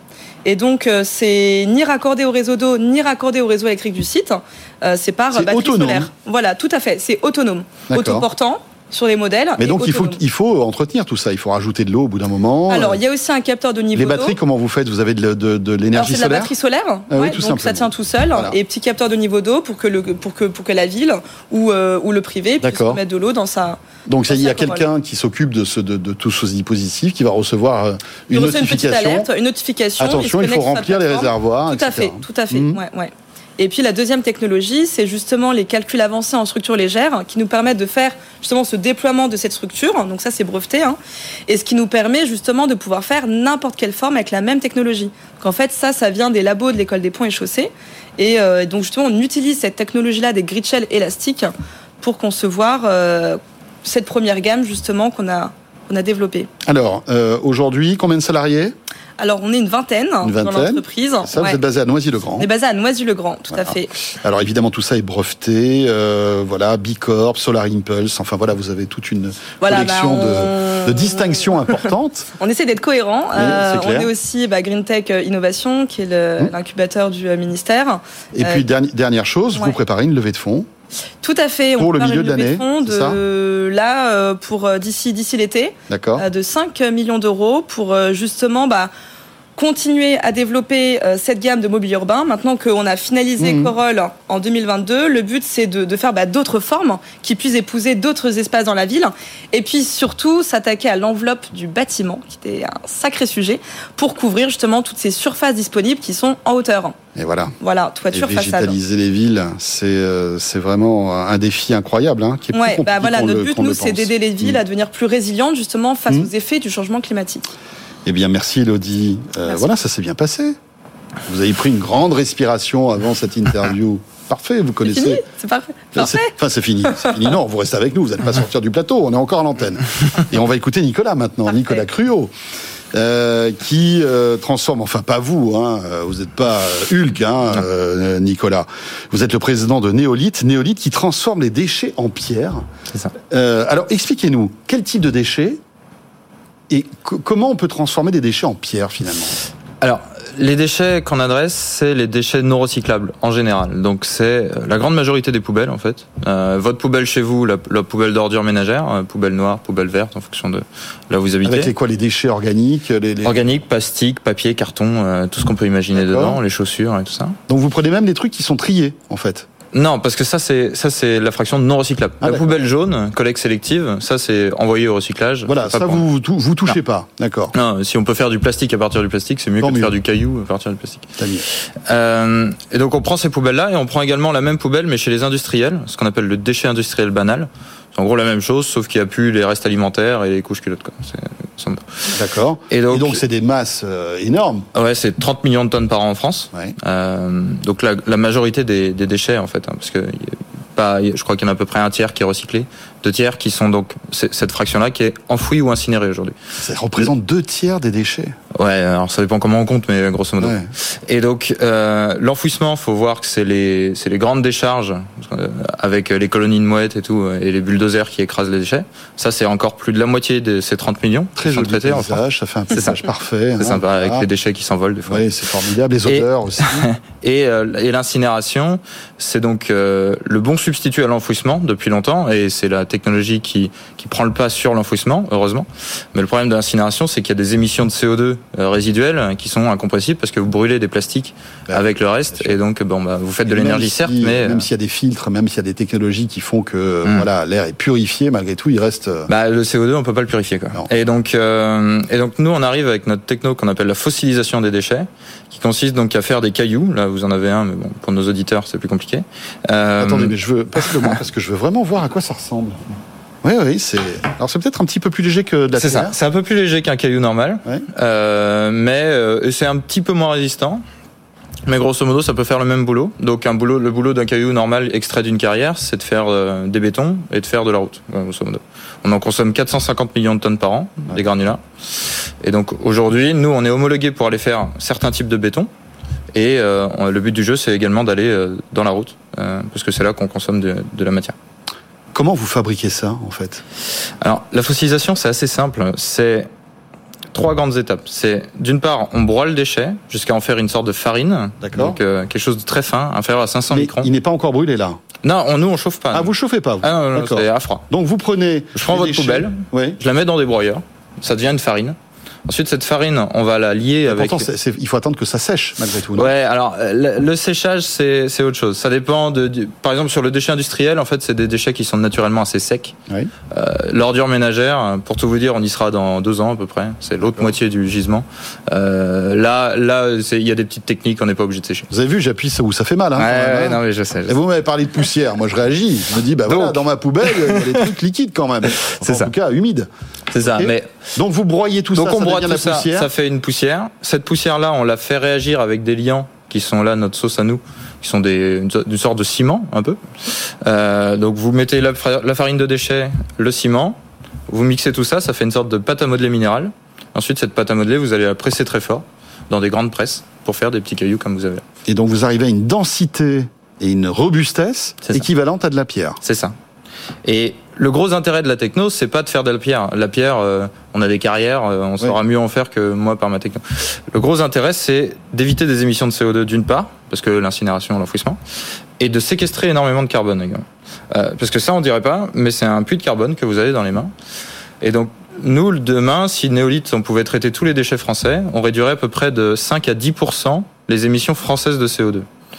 Et ça, euh, c'est euh, quelques fois le transport aérien en termes de bilan Ouais, carbone. ouais, c'est monstrueux. évidemment. Et donc moi, mon objectif, c'est de faire de la filière déchets, qui est aujourd'hui orientée plutôt pour devenir une filière de production d'énergie, carbonée, hein, donc euh, pas top, en une filière de séquestration carbone, qui vient aider aussi euh, à atteindre euh, la France à atteindre sa neutralité carbone et les autres pays euh, par ailleurs. En tout cas, euh, on croit à votre solution. Hein. Trois levées de fonds, euh, d'ores et déjà. Et puis une quatrième qui doit euh, réunir 100 millions d'euros d'ici la fin d'année c'est ça? Ouais, c'est le but du jeu, ouais. c'est d'aller chercher. On a élevé 20 millions d'euros l'année dernière, on va chercher une centaine de millions cette année. D'accord. Donc vous avez une micro-usine. Enfin, vous, êtes, vous en êtes où là? Vous Alors- testez ça euh, dans quasi conditions du réel? Nous aujourd'hui, on est, on a, on a trois ans en entreprise. On est basé à Angers. On est à peu près 160 salariés. Euh, on construit des petites usines qu'on appelle des fossilisateurs. Euh, aujourd'hui, on en a un chez nous. On en a livré le premier chez le client aujourd'hui, et on doit en livrer euh, quelques-unes euh, dans cette année. Donc euh, là, on est sur la phase de déploiement industriel à échelle 1. Quoi. On n'est plus en train de parler de proto. Non, non, non. C'est des ça vraies usines qui marchent. Et euh, vous allez passer. euh, Qui traitent à chaque fois 10 000 tonnes de déchets par an. Donc c'est- c'est Ça énorme. commence à faire. Et vous appuyez sur l'accélérateur. C'est top. Merci beaucoup, Nicolas Cruot, donc président de Néolith. Et Elodie Grimois, cofondatrice et directrice générale d'Urban Canopy. Merci à tous les deux. Merci. Euh, C'était notre rendez-vous French Tech pour clore ce Tech Co en ce mardi soir. Merci de nous avoir suivis. Rendez-vous demain. Demain mercredi 20h-22h, radio, télé, les podcasts et les replays qui vous attendent. Vos deux heures de tech du lundi au jeudi sur BFM Business. À demain.